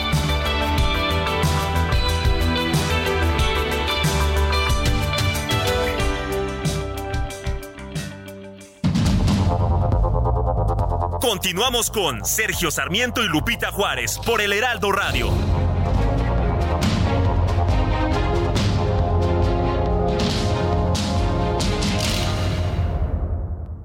Durante Fiatstrena damos el grito con increíbles promociones. Enganche desde 10%, descuento de hasta 30 mil pesos, más tasa de 7.99%. Septiembre es de Fiatstrena, la gama italiana más accesible que nunca. Válido al 2 de octubre. CAT 31.9% informativo. Consulta fiat.com.mx. Jaque Mate con Sergio Sarmiento.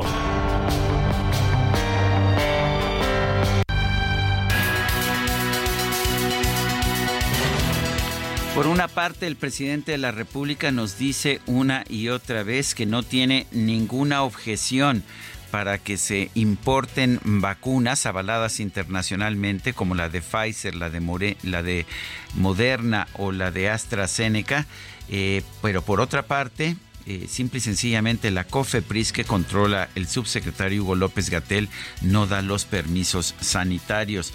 Ayer el, subsecretario López Gatel dijo que hay una serie de requisitos técnicos y que las vacunas tienen que demostrar calidad, seguridad y eficacia en las condiciones que pudieran quererlo comercializar.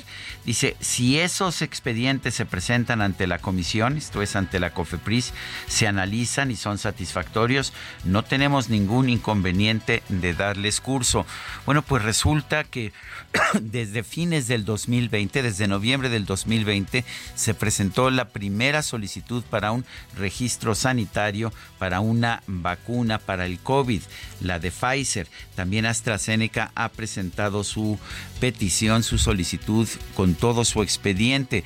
Y hay que recordar que son vacunas, uno, que ya se han utilizado en México, pero que se han utilizado por millones a nivel internacional y que tienen el aval de la Organización Mundial de la Salud.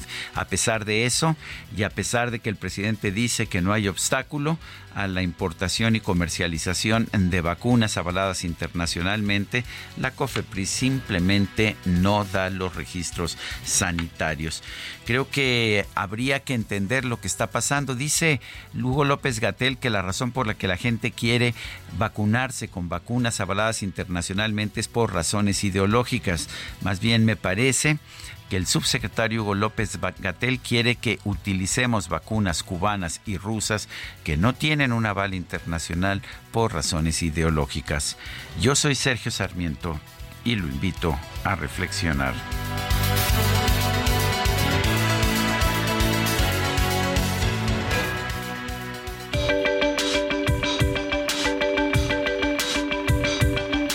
Sergio Sarmiento, tu opinión es importante Escríbele a Twitter en arroba Sergio Sarmiento.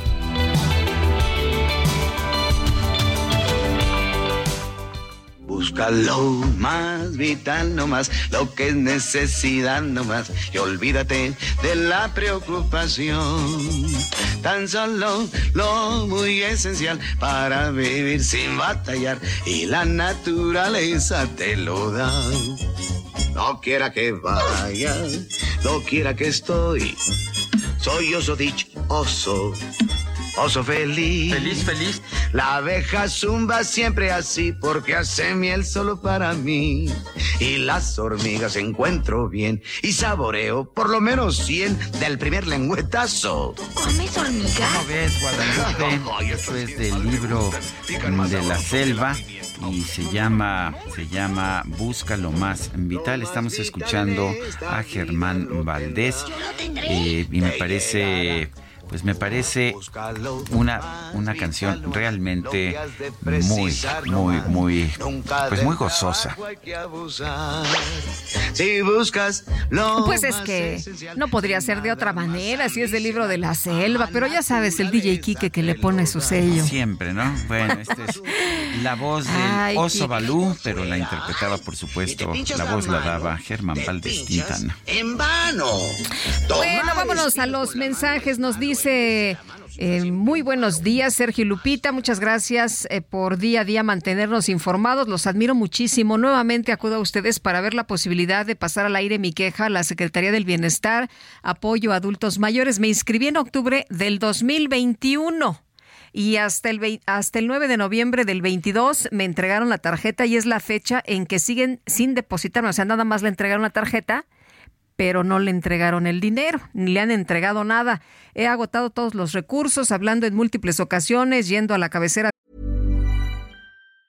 Life is full of awesome what ifs, and some not so much, like unexpected medical costs. That's why United Healthcare provides Health Protector Guard fixed indemnity insurance plans to supplement your primary plan and help manage out of pocket costs. Learn more at uh1.com. de Whisky Lucan, ya que estoy en el Estado de México y lo último que me informaron es que tienen que dar de alta la tarjeta y que ese proceso puede tardar meses, pues a ellos les cierran los registros y tienen que esperar. Mis datos son Patricia Guadalupe Reynoso Hernández, nos da su número telefónico. Nuevamente muchas felicidades por su profesionalismo y como dicen, mantenernos bien informados. Excelente día. Gracias Patricia, pues ahí está al aire su llamada. Dice otra persona, hola, en la empresa para la que trabajo no se nos permite hacer simulacro, mucho menos al personal de producción. Es muy lamentable que no piensen en sus empleados y que no haya una sanción. Eh, la empresa es Visapac en Tlalnepantla. No doy mi nombre por seguridad. Aquí lo tomamos y hacemos pública su llamada. Bueno, nos dice Susana eh, Obando. Saludos al señor Víctor Lupita y todos los que hacen posible la transmisión desde Tuxtla Gutiérrez, Chiapas. Atentamente, Susana Obando. Son las 8 de la mañana con 36 minutos. El ex gobernador de Guerrero, Ángel Aguirre, declaró que el ejército le ocultó información sobre el ataque y desaparición de los 43 normalistas de Ayotzinapa. Jorge Fernández Menéndez, periodista, quien ha escrito un libro precisamente sobre esa noche, noche triste, esa noche dramática del 26 al 27 de septiembre de 2014, está en la línea telefónica. Jorge, gracias por tomar nuestra llamada. Eh, ¿qué, qué ¿Cómo interpretas esta declaración de Ángel Aguirre, que además pues se ha dado a conocer muy poco, este, que se dio a, un periódico allá de, del estado de Guerrero? ¿Qué opinas? Oh, Buenos días, Jorge, ¿qué tal? Un placer saludarlos. Eh, y mira, yo no, no sé cómo interpretarlo, porque después de nueve años, eh, Ángel Eladio Aguirre, que presumía que era un gobernador que tenía control, era de esos gobernadores turcos, decía que tenía control sobre el Estado, eh, diga que no le informaron y que por eso no supo de lo que ocurría en Ayotzinapa, es por lo menos extraño. Eh, es extraño además porque el ejército no tenía por qué informarle al gobernador. lo que tenía que informarle al gobernador son la Fiscalía General, tenía que informarle al gobernador los representantes de la Fiscalía en Iguala, eh, tenían para informarle la Policía Municipal, la Policía Estatal, quienes estuvieron en esos eventos. Además tenía una relación no solamente de partido, sino personal muy cercana, eh, el gobernador Aguirre con eh, el presidente municipal de Iguala y con su esposa. Particularmente con su esposa. Entonces, eh, me resulta son declaraciones extrañas, ahora que viene el aniversario, de un personaje como Ángel Ladio Aguirre, que por alguna razón que a mí no me termina de quedar claro, es eh, de los pocos que no ha sido tocado en toda esta historia, porque han sido tocadas la Fiscalía General de la República, la Secretaría de Defensa, la Marina, eh, todo lo del ejército, como decíamos, y el gobernador en funciones ahora resulta que dice que él no sabía nada. Eh, Jorge, también preguntarte, ¿cómo ves esto que ha declarado el presidente López Obrador el día de ayer de que su gobierno tiene todas las grabaciones de las conversaciones privadas del grupo de Guerreros Unidos relacionadas con la desaparición precisamente de los normalistas en septiembre del 2014 y dijo que está a favor de difundirlas? Mira, yo sin duda las tiene. Eh, se supone que esos, eh, todas esas grabaciones de las que ha hablado Encinas y que se le han entregado también al New York Times son esas grabaciones de la DEA, de esos... Eh, pero yo creo que para antes de dar a conocer todas, porque la información surge de Estados Unidos, hay un juicio contra el líder de Guerreros Unidos allá en Estados Unidos, en Chicago, si no me equivoco, y la acusa de los fiscales quieren dar a conocer todas esas grabaciones eh, para para en el juicio contra eh, contra este líder de Guerreros Unidos. Entonces eh, está el, juez está decidiendo a ver si se pueden dar a conocer o no y como réplica de eso el presidente dijo ayer que él podría darlas a conocer eh, yo creo que no esté, no es que esté mal. Eh, yo creo que habría que expurgar esas grabaciones, ver cuáles son reales, cuáles no, y ponerlas en un contexto. Si tú sueltas simplemente las grabaciones, en el caso de México, sin ponerlas en un contexto, eh, sin, sin mostrar qué es lo que se está diciendo y quiénes están hablando, pueden terminar siendo más confusas. Ahora, yo conozco las grabaciones de, las no, de la noche del 26, el 27, 28, creo que hasta el primero de octubre. Eh, algunas buenas de parte de ellas las publicamos en el libro que, decía ahora Sergio de, la noche esas son, esos son los mensajes, más que grabaciones, son los mensajes de BlackBerry, ¿no? Eso sí, no son grabaciones, son mensajes, son capturas de pantalla de BlackBerry, todo, todo esto de que estamos hablando. Y este y, y ahí queda muy claro lo que pasó por lo menos ese día. ¿No? Ahí está hasta la estrategia que quieren llevar después de, los hechos, eh, dónde se mató a ciertos chavos y dónde se llevaron a otros. Entonces, eh, yo creo que, que si están puestas en el contexto real como para que la gente entienda que, de qué diablos está, porque no son tampoco muy tan fáciles de, dilucidar, eh, podrían llegar incluso a ayudar a, establecer qué es lo que realmente sucedió. Claro que, claro que eh, tengo entendido que tienen pues que ver con un proceso abierto en contra de Adán Senén, eh, y, bueno, a, lo mejor no sería tan fácil, ¿no? Eh, darlas a conocer, ¿o sí? ¿Cómo ves tú? Bueno, sabemos que, eso de la ley es la ley más importante en México, ¿no? Entonces, este México las quizás las podría dar a conocer, no sé con qué compromiso México eh, tuvo esas esas grabaciones, bueno, esas esas capturas de pantalla, esos mensajes no sé cómo se entregaron, eh, no sé si son las mismas exactamente que tiene que tiene ahí para la DEA para presentar en el juicio de Guerrero.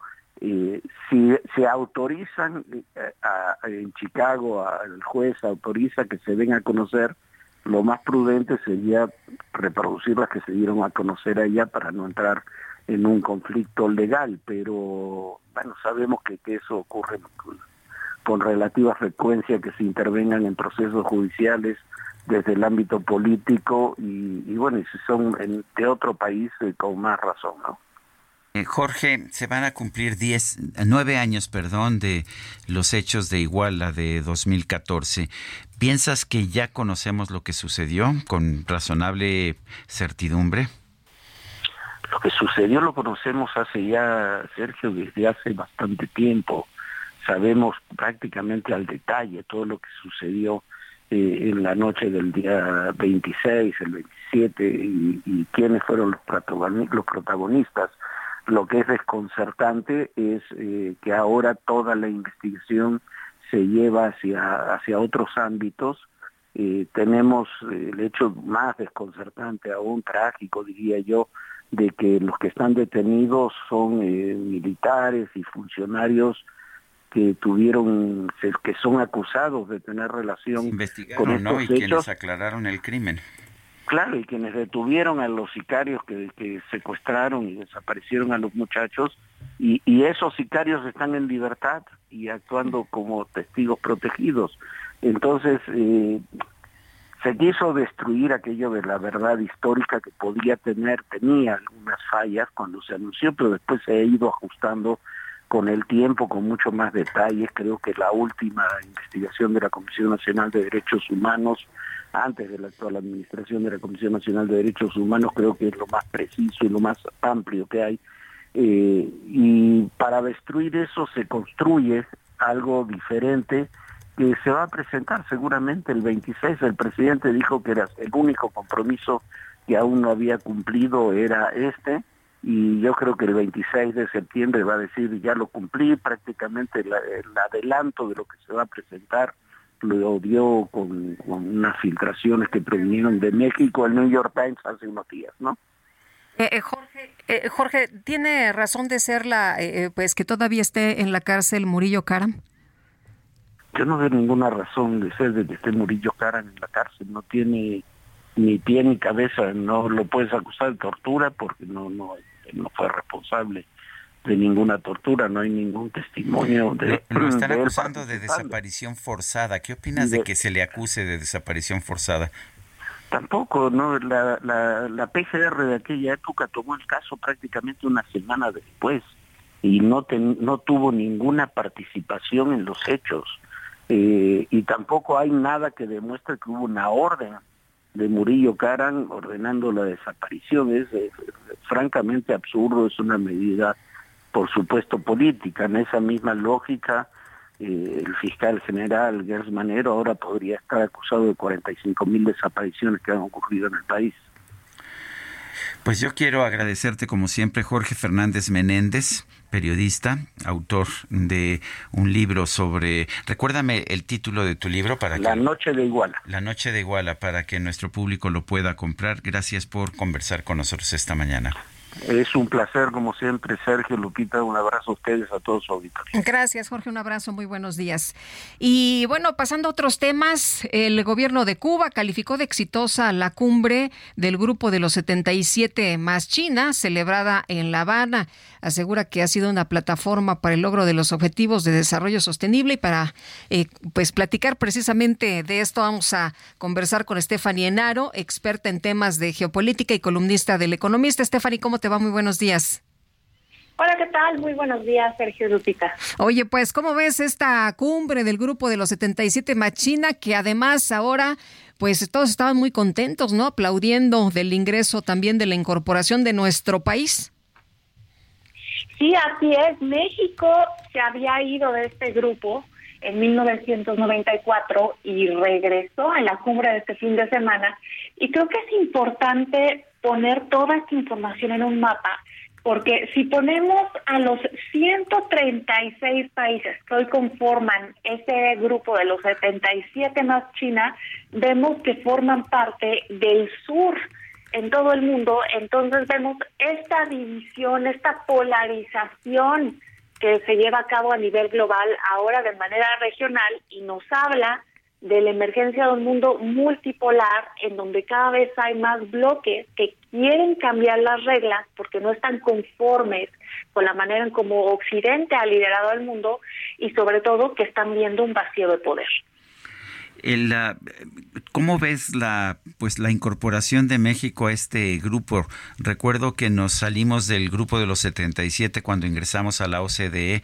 Eh, es, ¿Es una apuesta por pues regresar, digamos, a, a, un, a un grupo distinto, más ideológico?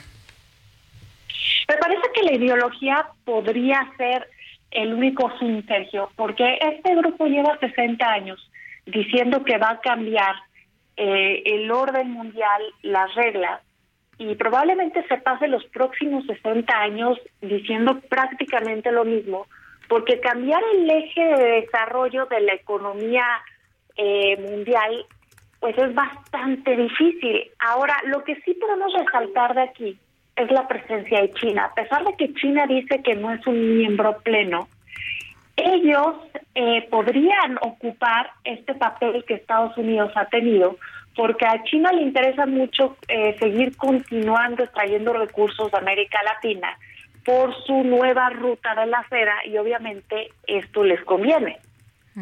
Stephanie, eh, México puede pertenecer a cualquier organismo mundial, a cualquier organización, pero ¿cómo ves, cómo se ve en otros países, eh, pues que se adhiera precisamente o que se regrese precisamente a esta eh, cumbre del grupo de los, a este grupo de los 77?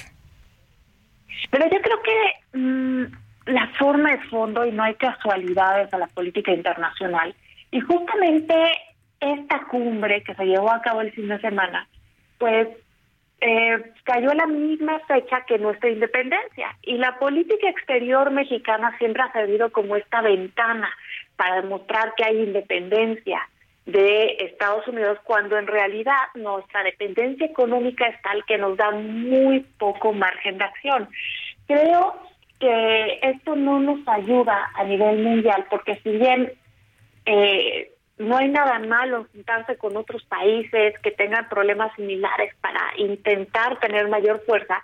Creo que no es una muy buena señal que México acude a una cumbre en donde hay países que han violentado los derechos humanos de manera rotunda, como es el caso de Cuba, donde hay más de mil presos políticos después de las manifestaciones del 11J, Nicaragua, donde hay 89 presos políticos, y Venezuela, donde justamente en esta en la semana pasada salió un reporte donde dice que desde que Nicolás Maduro llegó al poder hay más de 25 mil presos políticos.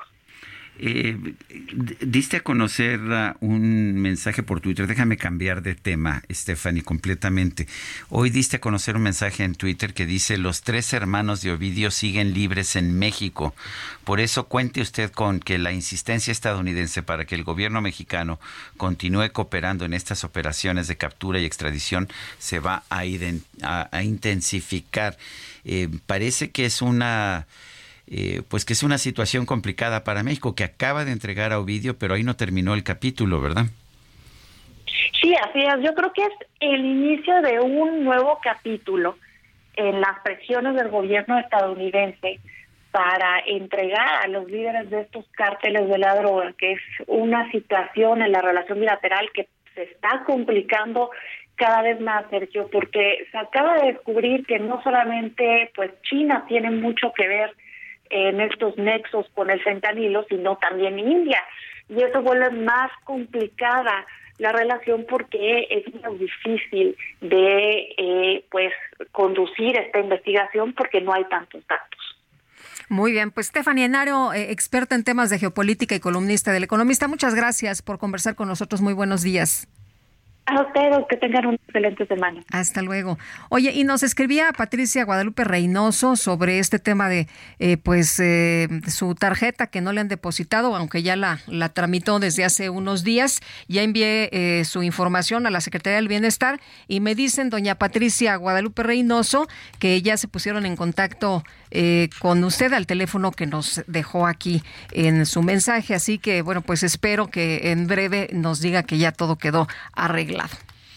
Bueno, y en otros temas, Ovidio Guzmán, el hijo del Chapo Guzmán, se declaró no culpable de las acusaciones de tráfico de drogas, lavado de dinero y otros delitos que se le han presentado. Esto lo hizo en una comparecencia, su primera comparecencia ante una corte, a un tribunal federal allá en Chicago. Recordemos que Ovidio Guzmán fue extraditado el pasado viernes, cinco meses después de que los fiscales estadounidenses revelaron acusaciones en su contra en su contra y también de sus hermanos. Durante la lectura de acusaciones de 15 minutos y con un contingente de seguridad mayor de lo habitual, Ovidio Guzmán se declaró no culpable, es la expresión allá en el sistema legal de los Estados Unidos a través de un intérprete. Estaba eh, ante una juez federal de distrito, Sharon Johnson Coleman, con un, eh, con un mono, esto es uno de estos trajes de presos de color naranja y con grilletes en los tobillos eh, cuando Coleman le preguntó a, a, Guzmán si tomaba medicamentos, este respondió que sí, para tratar su depresión, ansiedad y una enfermedad estomacal pero dijo que esto no le impedía entender este proceso, de manera que se inicia, se inicia este proceso legal allá en los Estados Unidos en contra de Ovidio Guzmán, quien ayer se declaró no culpable.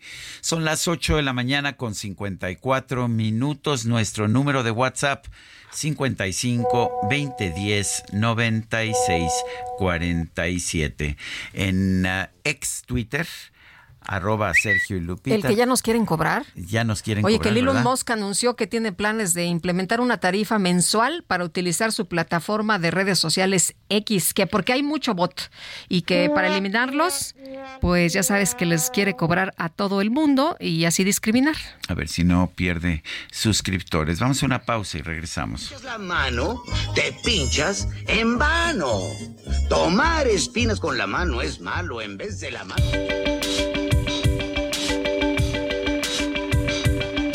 Sergio Sarmiento y Lupita Juárez quieren conocer tu opinión, tus comentarios o simplemente envía un saludo para ser más cálida esta mañana.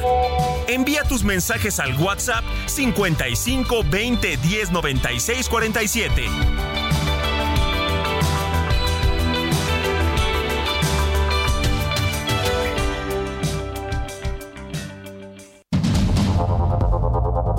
Continuamos con Sergio Sarmiento y Lupita Juárez por el Heraldo Radio.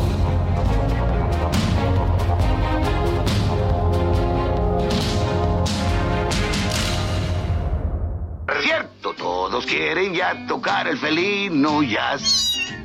La música suave quedó atrás. Como el vals y el tango. Si escucha un buen jazz, no ambiciona uno más. Ritmo sabrosón.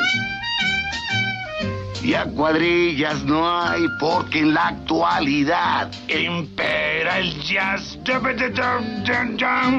Hay muchos que son solo burda imitación. Pues solo saben ruido hacer sin coordinación. El jazz se debe improvisar y sincopar. Para eso solo sirve ser un gato jazz. Ay, ¿qué tal? Todos quieren ser ya gatos jazz. Es de la película Los Aristogatos.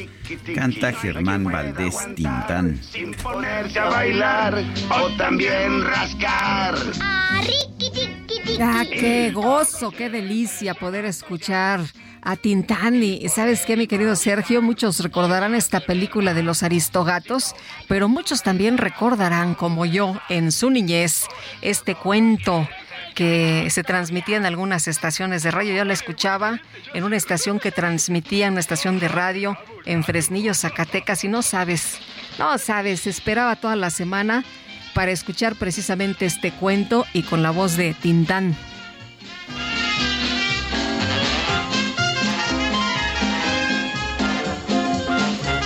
Vámonos a los mensajes. Sergio Lupita, los escuchamos con atención todos los días. Excelente jaque mate sobre las vacunas. Por favor, cada semana vuelvan sobre el tema de la vacunación libre y voluntaria. María y Efrén Porras, un abrazo.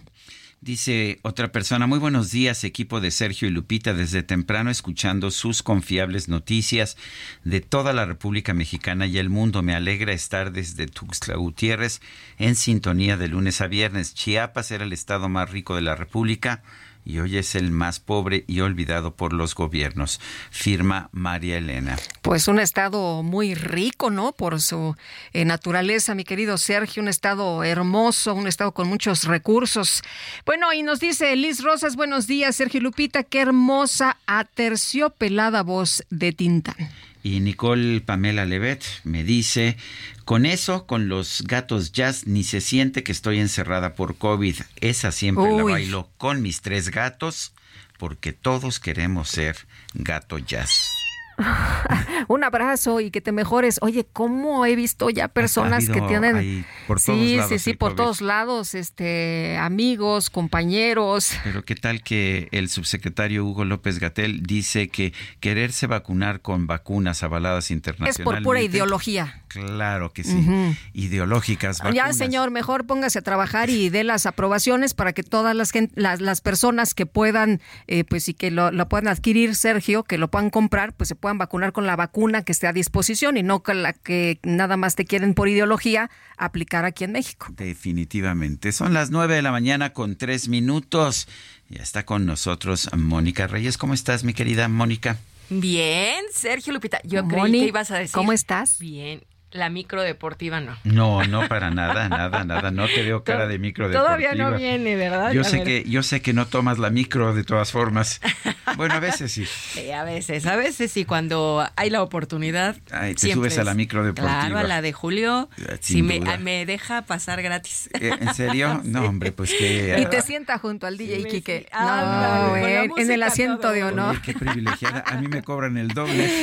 Uy, quién sabe, por, por algo será, ¿eh? Por algo será. ¿Por qué será? ¿Quién sabe? ¿Quién Ay, mi querido A lo Sergio. mejor me dieron cara de fifi. Muy fifi, yo creo, ¿verdad? Pero a mí me vieron cara de no fifi, entonces por eso dice no le cobramos. Así es que vamos, pues, pues queridos amigos, yo les vengo a decir que si ustedes saben que hay un crédito personal City Banamex para remodelar, remodelar su casa, bueno, pues también puede ser para resolver algún imprevisto, simplemente usar ese efectivo en lo que ustedes quieran. Si ya recibiste la invitación, aprovecha y solicita tu crédito en minutos desde la app City Banamex Móvil, Bancanet o en una sucursal más cercana. Además, por promoción no pagas comisión por apertura, así es que elige el plazo que más te convenga con tasa de interés anual fija y preferencial. Todo esto y más, ¿quién te lo da? Pues Citibanamex. Los requisitos y CAT están en citibanamex.com. Gracias. Gracias a ti, Mónica. Mónica Reyes, cuando son las nueve con cinco. Y no, no, todavía no veo venir a la micro deportiva. Lo que veo venir es un resumen con toda la información.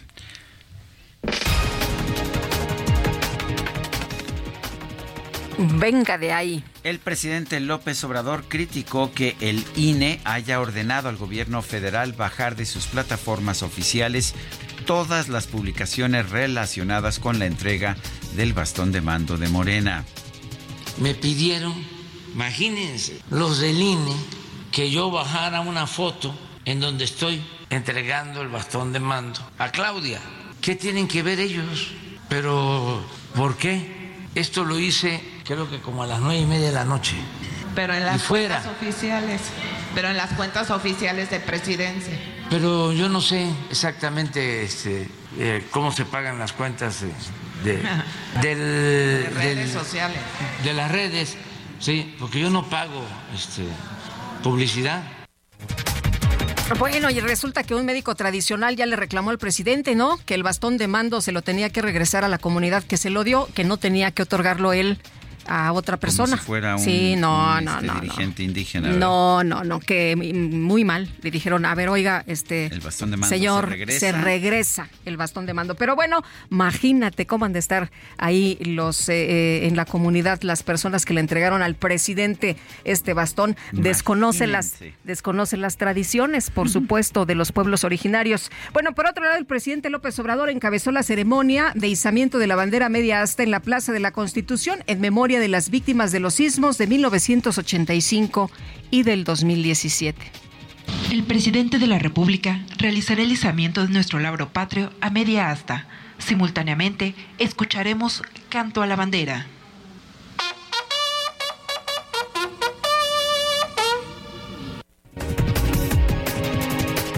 Las bancadas de oposición en el Congreso de la Ciudad de México denunciaron que el gobierno capitalino no ha brindado una buena atención a las familias que perdieron sus hogares por el sismo de 2017.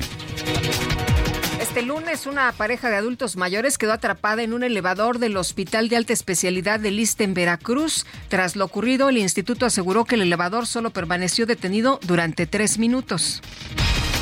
El secretario de la Defensa Nacional, Luis Crescencio Sandoval, encabezó la ceremonia de encendido de la Flama de la Lealtad en el marco del aniversario número 200 del heroico Colegio Militar.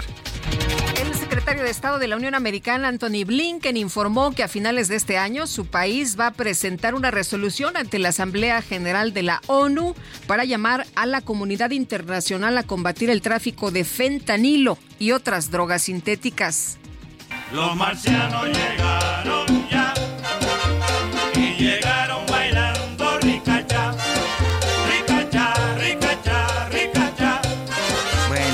fuera por uh, nuestro sentido del humor y por los días de quincena, ciertamente no sé dónde Y por el DJ. Quique. Y por el DJ Quique, claro. Luego de que el ufólogo Jaime Maussan presentó dos supuestos seres no humanos en la Cámara de Diputados, un usuario de X, identificado como Pavel Gaona, difundió la receta para preparar, escuche usted, tamaliens, ¿sí? Tamaliens, es decir, supuestos tamales con forma de extraterrestre, los cuales se elaboran con masa para tortillas, se rellenan con quesillo y se fríen en aceite. Muchas personas comentaron que los tamaliens en realidad parecen quesadillas, por lo que Pavel dijo que ese es el chiste, ya que se presentan como una cosa y terminan siendo otra.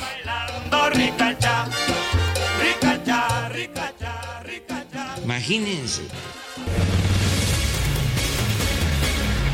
Oye, yo también ya vi un pastel en forma de, de estos este, no humanos que presentó Jaime Maussan. Así. Ya sabes, este, la rebanadita y toda la cosa. Bueno. que estaba muy bueno el pastel, dicen. Ah, pues no, no lo sé. ¿No has tenido el hambre, gusto? No he tenido el gusto ni el placer. Pero, Tráiganse unos pero tamaliens, ¿sabes ¿no? que sí se me antojó? ¿Qué se te antojó? Ver E.T. otra vez. ¿Ah, sí? E.T. Phone Home.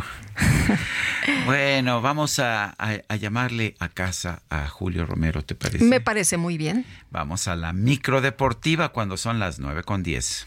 Buenas,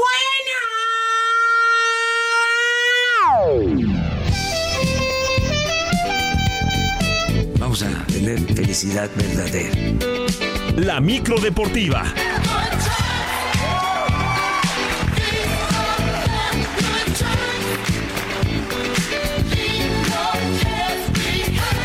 Y vámonos con Julio Romero que nos tiene toda la información. Adelante, buenos días. Muchas gracias, Sergio Lupita, amigos del auditorio, muy buenos días, qué placer saludarles. Martes, martes de la micro deportiva. con muy buena música como siempre, con el operador DJ Cacharpo Quique. Y así es que a este ritmo aventamos la lámina informativa. Arrancamos con el fútbol americano de la NFL porque hubo dos, dos lunes por la noche. En el primero de ellos, el equipo de los Santos de Nueva Orleans se impuso 20 a 17 a las Panteras de Carolina. Segunda victoria de Nueva Orleans. Van invictos. Mientras que Carolina, en contraparte, no ha ganado en la presente campaña. Posteriormente, los Browns de Cleveland visitaron a los acereros de Pittsburgh y perdieron. Perdieron los Browns de Cleveland 26 a 22, 1-1. Ambos equipos, por cierto, Kenny Pickett lanzó 222 yardas, un pase a las diagonales y una intercepción para los acereros de Sean Watson, 235 yardas, un pase a las diagonales y una intercepción. Además de perder en el duelo, también los Browns perdieron a su corredor estrella, Nick Chubb, que pues parece que tiene una seria lesión y podría perderse el resto de la campaña. A ver qué es lo que determinan los estudios este martes, pero fue una escena bastante, bastante dramática. Se le dobló la rodilla en una tacleada a Nick Chop y pues insisto, parece, parece que es grave y que podría estar fuera el resto de la campaña. Por cierto, Patrick Mahomes, mariscal de campo de los jefes de Kansas City, se convirtió en el jugador mejor pagado de la liga, ya que llegó a un acuerdo con el equipo para una reestructuración de su contrato, que ahora será por 10 años y 450 millones de dólares. Este año ganará 56.85, 44.5 para la temporada del 2020 2024 y 50 millones de dólares para el 2025. En el 2026 habrá una revisión y el acuerdo llegará hasta el 2031. Patrick Mahomes, que por cierto, el domingo fue su cumpleaños número 28. Pues así las cosas con este contrato, 450 millones de dólares, dos anillos de Super Bowl para Patrick Mahomes. Y en otras cosas, arranca, arranca la Champions League con la fecha 1 en la fase de grupos y en los duelos que más llaman la atención, el equipo del Manchester City, el actual campeón, estará enfrentando a la Estrella Roja. El Shakhtar estará jugando contra el Porto. El Feyenoord del mexicano Santiago Jiménez, eh, Jiménez estará enfrentando al Celtic FC. El Barcelona contra el Antwerp, este equipo de Bélgica. La Lazio eh, se estará midiendo al Atlético de Madrid. Por lo pronto, el atacante del cuadro colchonero Álvaro Morata aseguró que, como muchos equipos, arrancan ilusionados de tener un buen torneo y llegar muy lejos. Cada competición con esta camiseta es, es, una cuenta pendiente, sobre todo por, por la motivación que tenemos todos de, ganar. Yo personalmente es el mismo pensamiento que todos mis compañeros. Me muero de ganas por ganar títulos con la camiseta del Atlético, mis compañeros igual. Así que sabemos eh, sabemos cómo tenemos que afrontar esta fase de grupos, cómo tenemos que afrontar la Copa del Rey, cómo tenemos que seguir afrontando la Liga y, y la Supercopa a la una de la tarde todos estos duelos, pero la actividad se pone en marcha ya en un par de horas prácticamente a las 10.45 estará arrancando esta Champions. Mientras tanto, en el balompié local llegó a su fin la jornada 8 del torneo de apertura con triunfo en casa de los Tuzos del Pachuca, tres goles por dos sobre el Santos Laguna. Le urgía un triunfo al equipo de Pachuca que no ha pasado por buen momento y el Santos, el Santos Laguna también no ha tenido una buena racha. Mientras que luego de la derrota en el Clásico Nacional ante el América por 4 a 0, el director deportivo de Chivas, el español Fernando Hierro, salió a dar la cara ante los medios asegurando que no existe una crisis al interior del club, solamente están pasando por una mala racha y además el técnico Belko Paunovic está firme en su cargo y la dureza de, de, del resultado en contra el América, que ya sabemos. Lo vuelvo a repetir lo que significa ese resultado para todos, para nuestra afición, para, para, para nosotros, para, para todo lo que es el club. No, no, no, no creo que sea una cuestión mental, creo que es una cuestión de resetearse, de no dudar. Bueno, las palabras, las palabras de Fernando Hierro. Mientras tanto, actividad en el WTA 1000 de Zapopan, actividad del tenis femenil en resultados que llamaron la atención. La bielorrusa Victoria Zarenka venció fácilmente por doble 6-1 al estadounidense Robin Montgomery, mientras que en otro duelo de estadounidenses, la veterana Sloane Stephens 7-6 y 6-4 se impuso a Ann Lee. La rusa Verónica Kudemertova venció 6-2, 6-7 y 6-4 a la canadiense Eugene Bouchard. Decíamos que varias causaron baja y ahora On Javero de Túnez y María Zachary de Grecia pues pintan como las favoritas para llegar lejos en este, en este certamen. Y después de lograr el título, los Pericos de Puebla comenzaron su gira de medios para presumir la Copa Saquila, que por cierto obtuvieron tras vencer en seis duelos a los algodoneros de Unión Laguna. Como era de esperarse, uno de los más contentos pues es el manager Sergio Margastelum, pues él llegó de manera pues eh, interina, llegó a media temporada y en varios juegos de estos playoffs dejaron tendidos en el terreno a sus respectivos rivales. Primero, eh, pues eh, perdieron en esta en este formato que tiene la Liga Mexicana de Béisbol de avanzar al mejor perdedor en la primera ronda de los playoffs. Pues así, así avanzaron los Pericos de Puebla que primero enfrentaron al Águila de Veracruz, después eliminaron a los Diablos Rojos del México y en la gran final en la Serie del Rey a los propios algodoneros. Así es que escuchamos a Sergio Omar Gastelo. Y el proceso de esos de esos este, seis años que tuve eh, para volver a, vivir una, una, serie final, este, fue de mucho aprendizaje, ¿no? Este, hoy por hoy pude implementar eh, ese, aprendizaje en, el, trayecto de, la postemporada y culminar en, la Serie del Rey, ¿no? Que tanto soñamos con, con este campeonato y, y hoy por hoy ya puedo decir soy campeón pues felicidades, felicidades a estos Pericos que fueron el equipo más sólido en toda la postemporada. Sergio Lupita, amigos del auditorio, la información deportiva este martes. Que sea un extraordinario día para todos. Yo les mando un fuerte abrazo. Mi querido Julio, muchas gracias. Muy buenos días. Son las 9 de la mañana con 18 minutos. Bueno, ¿qué sigue ahora para Morena en esta segunda etapa después de la designación de la coordinadora de los comités de defensa de la Cuarta Transformación? Ayer se iba a dar a conocer la convocatoria para los aspirantes a la coordinación en nueve entidades de la República. Por lo menos ayer en la noche cuando me dormí no se había dado a conocer, pero vamos a preguntarle a Alfonso Ramírez Cuellar, promotor nacional de Claudia Sheinbaum Alfonso, siempre es un gusto platicar contigo. Cuéntanos en primer lugar qué viene para Claudia en estos momentos. Pues primero, muchísimas gracias, Sergio Lupita. Eh, pues viene una actividad muy intensa. Eh, Claudia ya inició el domingo pasado eh, una gira, una nueva serie de reuniones en las 32 entidades federativas.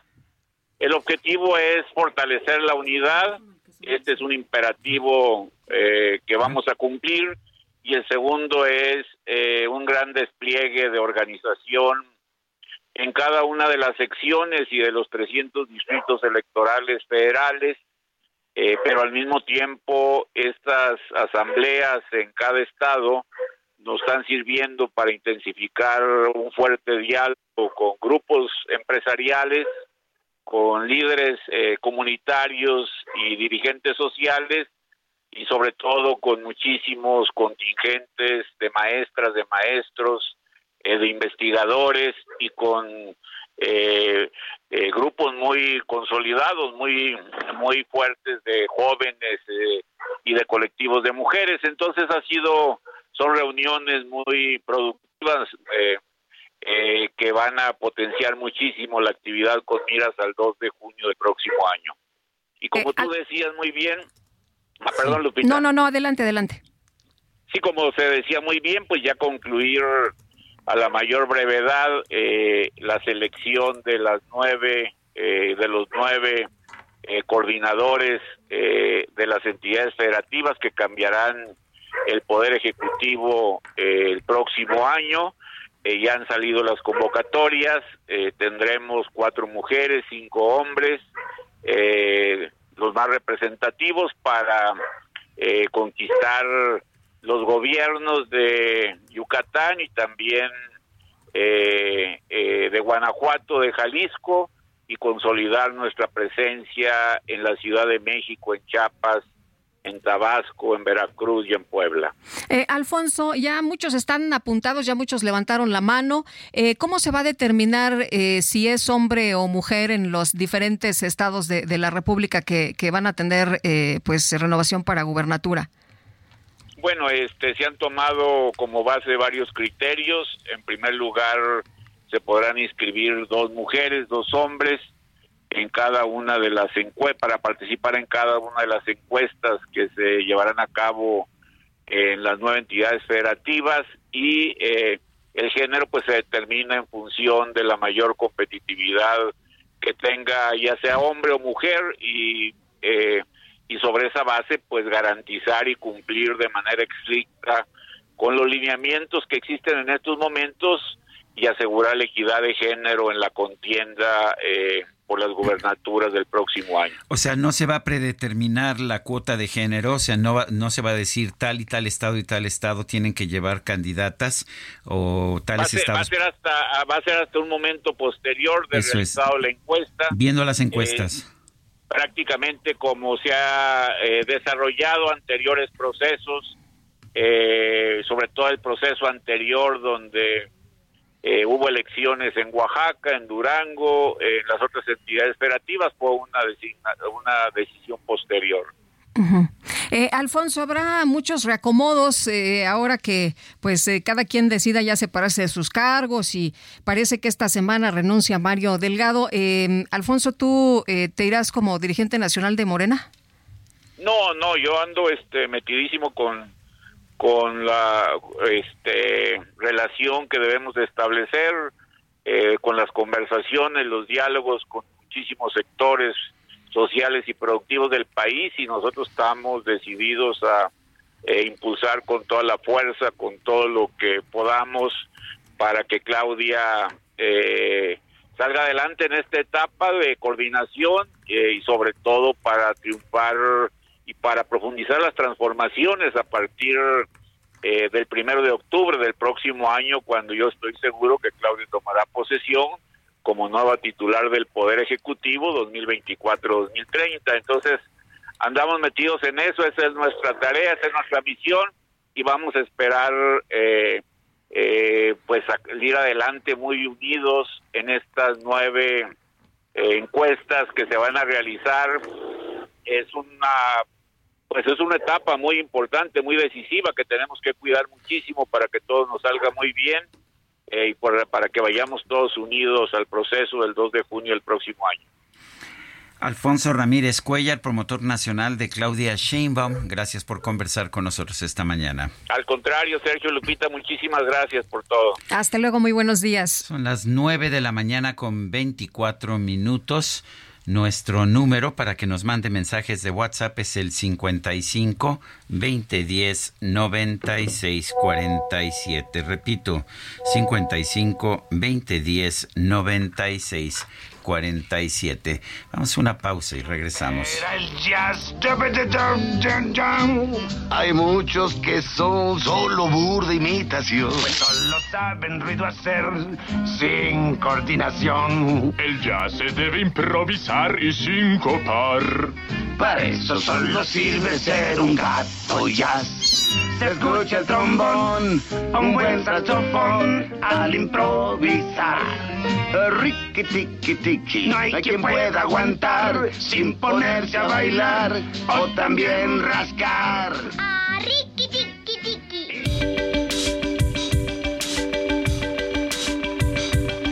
Sergio Sarmiento y Lupita Juárez quieren conocer tu opinión, tus comentarios o simplemente envía un saludo para ser más cálida esta mañana.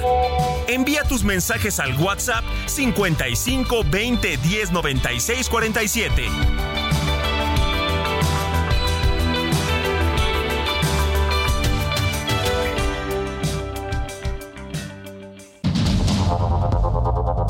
Continuamos con Sergio Sarmiento y Lupita Juárez por el Heraldo Radio.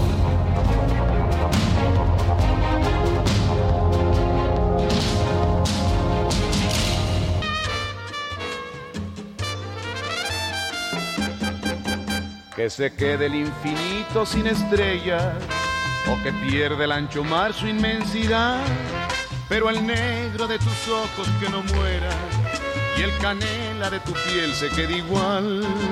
Si perdiera el arco iris su belleza y las flores su perfume y su color, no sería tan inmensa mi tristeza como aquella de quedarme sin tu amor. Me importas tú y tú y tú y solamente tú. La clásica de Bobby Capó y el Canela en la voz de Germán Valdés Tintán. Estamos recordando a Tintán en el aniversario de su nacimiento. Nació el 19 de septiembre de 1915. Y tú y tú y solamente tú. Y tú, y Vámonos a los me mensajes con esta música tan hermosa y mandando pues un gran abrazo a una persona que nos escribe esta mañana, mi querido Sergio. Eh, nos dice buenos días. Hace muchos años mi madre y yo los escuchamos. Desafortunadamente mi madre murió en junio de cáncer detectado muy a destiempo. Apenas llevo dos días retomando escucharlos, aunque con lágrimas. Gracias por sus noticias. Un abrazo, un abrazo grande con todo nuestro cariño, con todo nuestro afecto. Y sí, por supuesto, y va el abrazo mío también. Eh, la verdad es que nosotros generamos unas ah, relaciones personales con nuestros radioescuchas. Esto no es de ahora, es de siempre. Eh, son parte de nuestra familia, mm, siempre lo han sido. Dice otra persona, Víctor García, aprovecho para felicitarlos por el estupendo programa de noticias que tienen a bien difundir cada mañana. También, ¿por qué no decirlo? Me encanta leerte, Sergio, por la veracidad, responsabilidad y valor con que lo haces. Gracias, Víctor García. Y nos dice Lady Tepepa, muy buen día, excelente opinión sobre las vacunas. Eso es lo que muchos pensamos. Mi pregunta es, ¿y nuestros derechos de elegir? No que el presidente pregunta, pues que haga su encuesta y se dará cuenta que muchos queremos que se importen las vacunas avaladas por organismos internacionales. Es mi petición. Gracias por sus excelentes opiniones. Saludos, soy Lady Tepepa. Son las 9 de la mañana con 33 minutos con nosotros aquí en cabina el doctor José Luis Ojeda Delgado, director de la División Cardiovascular en el Centro Médico ABC. Y doctor, en primer lugar, gracias por estar con nosotros, doctor Ojeda. Eh, vamos a hablar de las enfermedades cardiovasculares. Pero ¿cómo, ¿cómo nos protegemos? ¿Cómo las prevenimos? Siempre he pensado que es mejor prevenir que después estarse curando. ¿Y somos distintos hombres y mujeres en el momento de prevenir las enfermedades? Sí, muchas gracias por la invitación y gracias por estar con su público. Efectivamente, como usted bien dice, es mejor prevenir. Actualmente la enfermedad cardiovascular en el mundo y en México, desafortunadamente, es la causa más frecuente de muerte. Pero sin embargo, como usted bien dice, lo ideal es prevenir. Actualmente con los estudios de investigación científicas en este campo, ya que es una, una pandemia de enfermedad cardiovascular que es como un tsunami que ningún gobierno, ninguna empresa puede por sí sola enfrentar en el mundo. Actualmente eh, se previene ya con estudios bien documentados, idealmente desde la infancia. Se considera que aunque la causa más frecuente de enfermedad cardiovascular mortal eh, en el mundo es la aterosclerosis coronaria, que es la obstrucción de las arterias del corazón por el depósito de grasa, y hay factores para esto, se considera que si comenzamos de la etapa infantil, reforzamos en la adolescencia y posteriormente en la etapa adulto joven, se siguen las medidas preventivas ya bien documentadas, para lo que ya estamos viviendo después de los 45 años, cuando la enfermedad cardiovascular es una pandemia que no se puede detener y que es carísimo. En la etapa infantil es cuando es más barato prevenir, educarlos. Se ha visto que este grupo de niños ya se lleva más de 20 años en diferentes países con esta educación infantil. Los niños se dedican más a estudiar, menos a, a tener el hábito tabáquico. eh, más tiempo para evitar el exceso de peso. A, el tabaco es muy importante, ¿no? Tam- también tengo Ah, entendido sí. que el, el- sí, el exceso de peso que usted nos está mencionando, evitar la acumulación de, de colesterol eh, en las venas, en las arterias. Efectivamente, los, los siete factores que se consideran más frecuentes que hay, dos son mecánicos, la obesidad y la presión arterial alta, que desafortunadamente esos factores es la que médicamente ha sido más difícil eh, prevenir y controlar. Dos son aspectos químicos, el exceso de azúcar, la diabetes y el exceso de colesterol, como usted bien dice.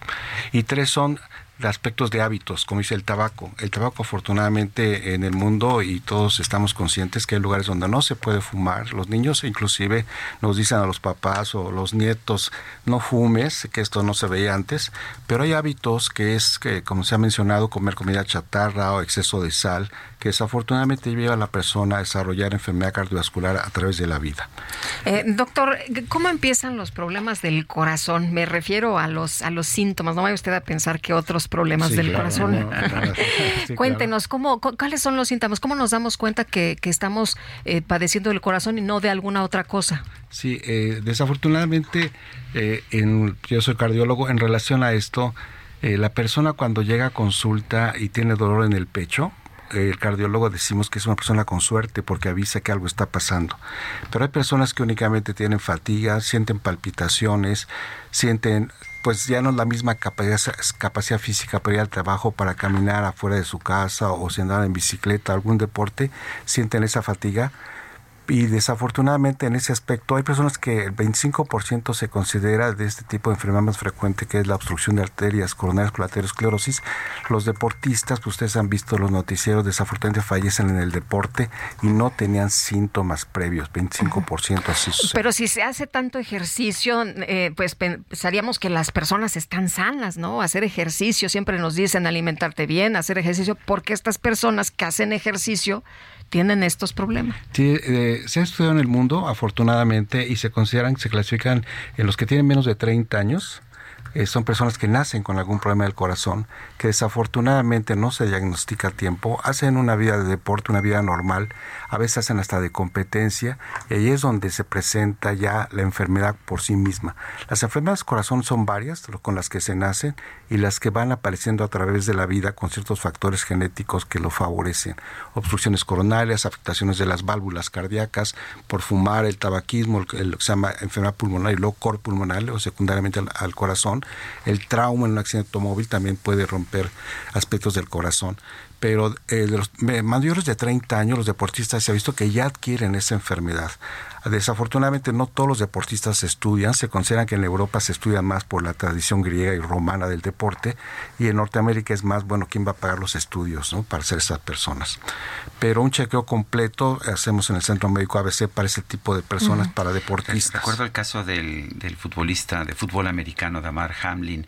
Eh, en agosto del 2022 se desplomó de repente, se desplomó en, an- durante un juego, no lo golpearon nada, de repente se desplomó y tuvo, estaba lloviendo aquí una cosa que se llama comotio cordis eh, y ya de hecho ya está listo para jugar nuevamente. Eh, ¿Qué piensa usted de esa situación? Sí, eh, como comentaba, desafortunadamente los deportistas desarrollan genéticamente una tendencia a ciertas enfermedades del corazón graves que no se manifiestan hasta que hacen deporte y sobre todo de competencia.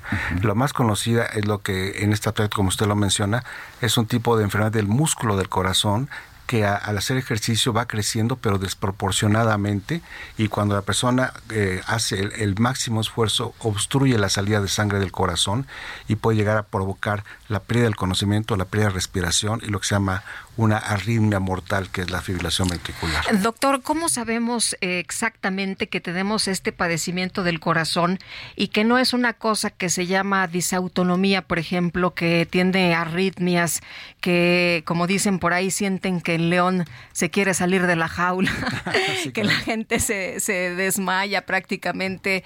Eh, ¿Cómo se, se discrimina? ¿Cómo, ¿Cómo se determina? Sí, idealmente, como todas las personas, hay que tener un antecedente ¿no? familiar. Las familias deberíamos tener un especial interés, saber qué pasó con nuestro abuelo, nuestros primos, nuestros tíos, nuestros padres. El médico, el cardiólogo, hace una historia clínica completa, pregunta, explora, ve estudios de ayuda, como son los electrocardiogramas, ultrasonido de corazón, el ecocardiograma. lo que es más estu- estudios de medicina nuclear, resonancia magnética, inclusive hay ahora tomografía con emisión de positrones, que cuando se indican adecuadamente y un buen estudio serio de excelencia, que se da precisamente el diagnóstico en la persona. Y como usted bien dice, hay estudios sencillos con la historia clínica, un electro simple donde dice, "Pues esto no es del corazón. Esto puede ser una tensión emocional, estrés, que son factores que se consideran ahora como externos, que no son los factores de diabetes o colesterol, sino el estrés, la ansiedad, sobre todo en personas jóvenes, y también la contaminación. La Ciudad de México tiene ese grave problema de otras ciudades grandes en el mundo que afectan esto. Entonces, un estudio completo, pues en a- a algunos hospitales en México y en Latinoamérica grandes se pueden estudiar bien, como el C- Centro Médico ABC. Se tienen todos sus aspectos de equipos y cardiólogos muy especializados. Doctor José Luis Ojeda Delgado, director de la División Cardiovascular en el Centro Médico ABC. Gracias por conversar con nosotros esta mañana. Gracias a ustedes. Muchas gracias, doctor. Muy buenos días. Buenos días. Y bueno, de eso- esos temas del corazón sí este, son muy importantes. Los otros también, pero estos son muy importantes. Bueno, y vámonos con más información. Eh, ayer personas migrantes irrumpieron en las oficinas de la Comisión Mexicana de Ayuda a Refugiados allá en Tapachula para tratar de ingresar al inmueble y exigir sus trámites de estancia en México. Fíjate, Sergio, que se registró ahí pues una situación muy grave. Algunas personas pasaban encima de otras. Y Fernanda García, nos tienes todos los detalles, te escuchamos. Así es, Sergio y Lupita, al menos 10 lesionados, entre ellos menores de edad, dejó como saldo la irrupción de un centenar de migrantes este lunes en las oficinas de la Comisión Mexicana de Ayuda a Refugiados en Tapachula. Los extranjeros, mayoría haitianos, derrumbaron las vallas metálicas para ingresar al centro de atención instaurado en el mercado de la colonia Laureles II, donde este día se tuvo un registro de al menos 3.500 personas en busca de atención pronta, según estimaciones de la propia Comar. Los afectados fueron atendidos por personal de protección civil que arribó al sitio mientras que empleados de la Comar recuperaron el control de la situación y continuaron brindando atención a quienes ya se encontraban dentro en espera de ser procesados. La Comisión de Refugio en México explicó que la saturación por el arribo de miles de migrantes ha generado que este día un grupo haya decidido ingresar por la fuerza. Apuntó también que desde hace dos semanas se tiene registro de hasta mil personas por día que acuden en busca de iniciar con el procedimiento de refugio en el país. Expusieron que el pasado jueves la atención se suspendió debido a que no existían las condiciones de seguridad, por lo que se optó por proteger a los migrantes y al personal de la Comar para que no ocurriera ningún incidente. Este inicio de semana, la seguridad ha sido reforzada con la presencia de la Guardia Nacional y los policías municipales. Hasta agosto último, la Comar tenía registro de 99.881 peticiones ante dicha comisión por parte de extranjeros de distintas nacionalidades. La cifra podría rebalsar a lo alcanzado durante el 2022 y 2021 debido a que todavía hacen falta cuatro meses para que concluya el 2023. Del total de las peticiones de refugio registradas en México, al menos el 70% se han realizado en Tapachula. Así lo describen los números de la Comisión de Refugio, que explica que de las más de 99 mil solicitudes, 53.698 se han registrado en esta localidad fronteriza con Guatemala. De ese total, la mayoría de sus procesados han sido realizados por haitianos con 34.677, seguidos de los hondureños con 26.546, Cuba con 10.192 y El Salvador con 4.591. Este martes la atención a migrantes persistirá en medio de tensiones y desesperación por parte de los solicitantes que siguen ingresando por que siguen ingresando por la frontera de México y Guatemala y avanzan por carreteras del sur hasta llegar a Tapachula. Con información de José Torres Cancino, Fernanda García. Gracias, Fernanda. Buenos días. Y vamos a un recorrido por nuestro país. Vamos a comenzar con José García desde Hidalgo. Adelante, José.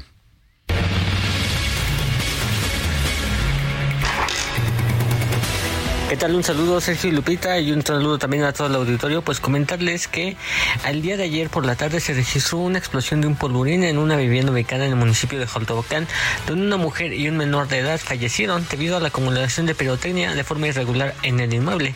De acuerdo con el reporte de la Secretaría de Seguridad Pública Municipal, los hechos ocurrieron cuando una presunta falla humana eh, explotó la vivienda que almacenaba pirotecnia y distintos materiales explosivos. Al sitio arribaron elementos de protección civil municipal y policía policías municipales y estatales que acordonaron la zona, donde un adulto mayor también resultó herido por la explosión y por lo cual fue trasladado al hospital regional del área, donde se reporta estable, mientras que personal del servicio médico forense realizó las labores periciales sobre las víctimas mortales.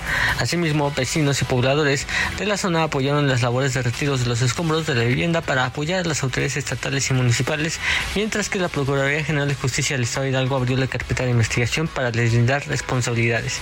Se trata de la tercera explosión de polvorina lo que va de este año y mismos que se han presentado en municipios como Apan y Santiago Tulantepec, donde los artesanos se dedican a la elaboración de los juegos pirotécnicos para diferentes celebraciones como las recientes fiestas patrias. También comentarte que apenas este domingo se registró una explosión en una cantina en el municipio de Chapulhuacán, donde dos personas también murieron y nueve más resultaron heridas, por lo cual las autoridades estatales detuvieron al propietario del inmueble por las presuntas irregularidades en el cumplimiento de las disposiciones de protección civil. Es parte de la información que tenemos hasta el momento desde el estado de Hidalgo. Sergio Lupita, buen día. Los saludo con gusto. Informarles que luego de más de 15 días encerrados sin poder salir por los enfrentamientos entre grupos del crimen organizado, este lunes comerciantes, transportistas y habitantes participaron en la marcha denominada por la paz en frontera Comalapa en el estado de Chiapas. Los pobladores pidieron atención a los tres niveles de gobierno para liberar las vías de comunicación que llevan más de dos semanas cerradas en los tramos de Comalapa Comitán y Comalapa Motocintla. De acuerdo a los habitantes, estos bloqueos han provocado la escasez de gasolina, agua y productos básicos de primera necesidad como la tortilla, entre otros. En esta marcha también pidieron la aparición de dos jóvenes quienes en días pasados viajaron a Motocintla y hasta el día de hoy no aparecen. Algunas personas han denunciado en reiteradas ocasiones que son obligadas a apoyar tanto en los bloqueos como en las manifestaciones. De lo contrario, presuntos miembros de grupos armados les imponen sanciones, tanto económicas o en su caso los obligan a cerrar sus establecimientos. Ante este panorama, las clases se suspendieron en todos los niveles educativos en los municipios que colindan con el país vecino de Guatemala. La marcha culminó en la explanada del Parque Central de Frontera Comalapa, donde con pancartas pidieron la atención del gobierno del estado y federal. Hasta aquí el reporte. Muy buenos días. Bueno, y allí nuestro recorrido. Y vamos ahora con Gerardo Galicia. Gerardo, ¿qué tal? Muy buenos días.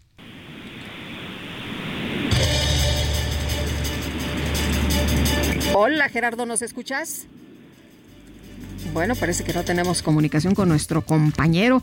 Vamos a tratar de restablecer el, pues el, la comunicación, a ver si ya está Sí lista. pueden. No, bueno, No, vamos a. Muy preocupante el reporte de nuestra Sí. compañera allá en Chiapas. Realmente la gente pues encerrada con estos bloqueos eh, que pues que tienen el propósito de defender posiciones de grupos criminales y el Estado.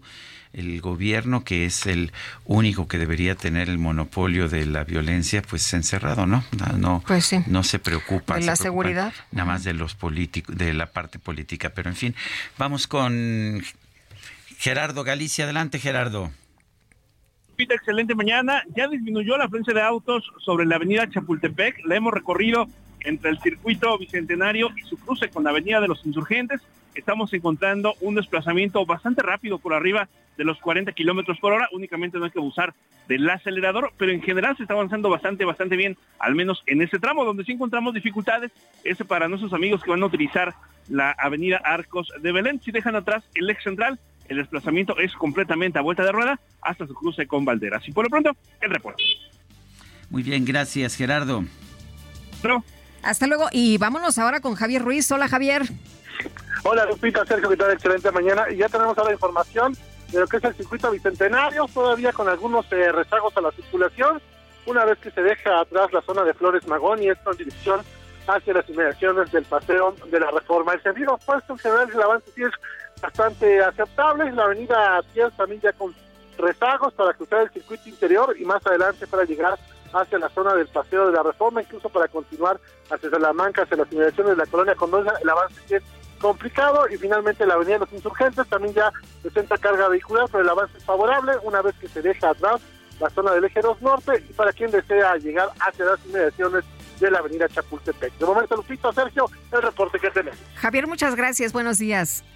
Hasta luego, hasta mañana. Gracias, igualmente. Bueno, y son las, son las 9 de la mañana con 49 minutos. Es momento de ir a un resumen de la información más importante que se ha generado esta mañana.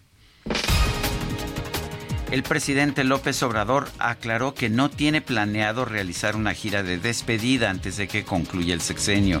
Señaló que está dedicado a concluir todos los proyectos de su gobierno. es que constantemente eh, estoy recorriendo el país todos los fines de semana.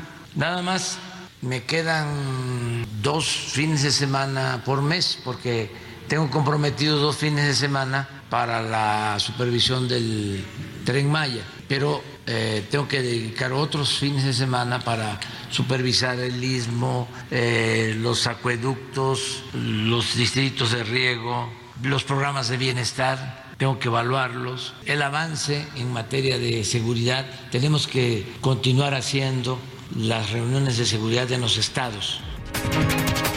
El secretario de Infraestructura, Comunicaciones y Transportes, Jorge Nuño Lara, aseguró que la dependencia va a mantener la disciplina para que México no vuelva a perder la categoría 1 en seguridad aérea. Ah, el, portal El Tabasqueño señala que Claudia Sheinbaum acaba de posponer la visita a Tabasco que estaba programada para este jueves 21 de septiembre. La Organización para la Cooperación y el Desarrollo Económico OCDE elevó de 2.6 a 3.3% sus previsiones de crecimiento económico para México en 2023.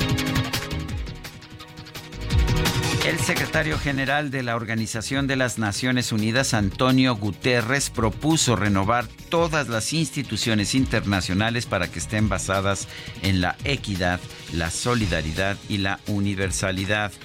Bueno, y para aquellos usuarios de Instagram, se están reportando fallas en la aplicación. Se cayó Instagram, así que si usted eh, quiere postear algo, bueno, pues va a ser complicado. Se cayó esta plataforma. La Casa Blanca informó que el presidente de los Estados Unidos, Joe Biden, va a llamar a la Asamblea General de la ONU a detener la agresión descarnada que lleva a cabo Rusia en contra de Ucrania. El presidente de la UEFA, Alexander Seferin, aseguró que los periodistas han exagerado al informar sobre el beso que le dio el expresidente de la Federación Española de Fútbol, Luis Rubiales, a la jugadora Jenny Hermoso. ¿Cómo la ve?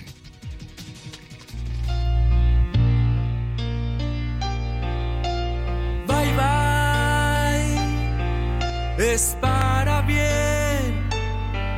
Mi camino seguiré, fui feliz y disfruté. Bye bye.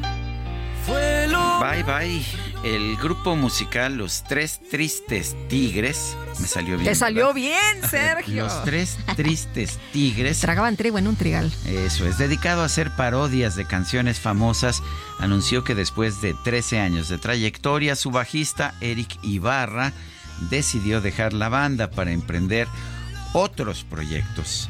Por ello decidieron despedirlo con una adaptación de la famosa canción Bohemian Rhapsody de Queen, en la que le desean buena suerte y presentan a Daniel, quien será su reemplazo.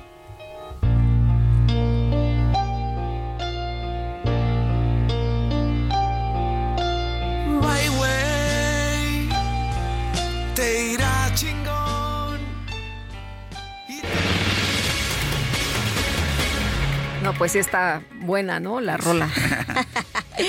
Oye, mi querido Sergio, este Tres Tristes Tigres, que era una de las lecciones de nuestros libros de español, ¿te acuerdas Ah, de sí. aquellos libros que No, ahora, que ahora eran de la vieja escuela mexicana, no de la ahora nueva tenemos escuela uno mexicana? de los dos testículos. Ah, caray. Sí, hombre, qué cosa, ¿verdad? Así es. esto. Bueno, vamos a aprender otras cosas. Bueno. Los niños van a estar, este, a lo mejor. ya se nos acabó el tiempo. Ay, no me digas, yo que quería platicarles más. simulacro, hoy Sí, aquí en la Ciudad de. México se activará la alerta sísmica. Bueno, no se va a activar nada más aquí en la Ciudad de México, es un simulacro a el nivel país. nacional para que estemos pendientes. Así que, pues hay que estar atentos a las 11 de la mañana. Hasta mañana, gracias de todo corazón y lo dejamos con una interpretación que a mí me encanta, bonita de Luis Alcaraz en la voz de Germán Valdés Tintán.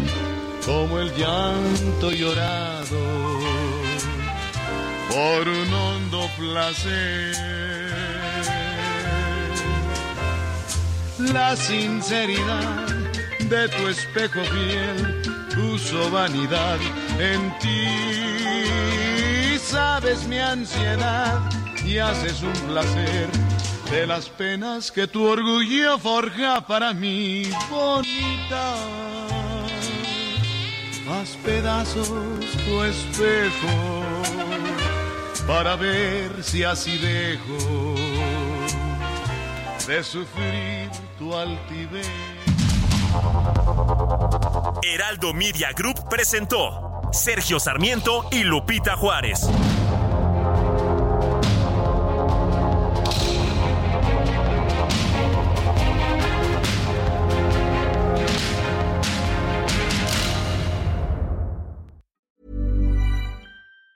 Planning for your next trip? Elevate your travel style with Quince. Quince has all the jet setting essentials you'll want for your next getaway, like European linen, premium luggage options, buttery soft Italian leather bags, and so much more. And it's all priced at 50 to 80% less than similar brands. Plus, Quince only works with factories that use safe and ethical manufacturing practices. Pack your bags with high-quality essentials you'll be wearing for vacations to come with Quince. Go to quince.com slash trip for free shipping and 365-day returns.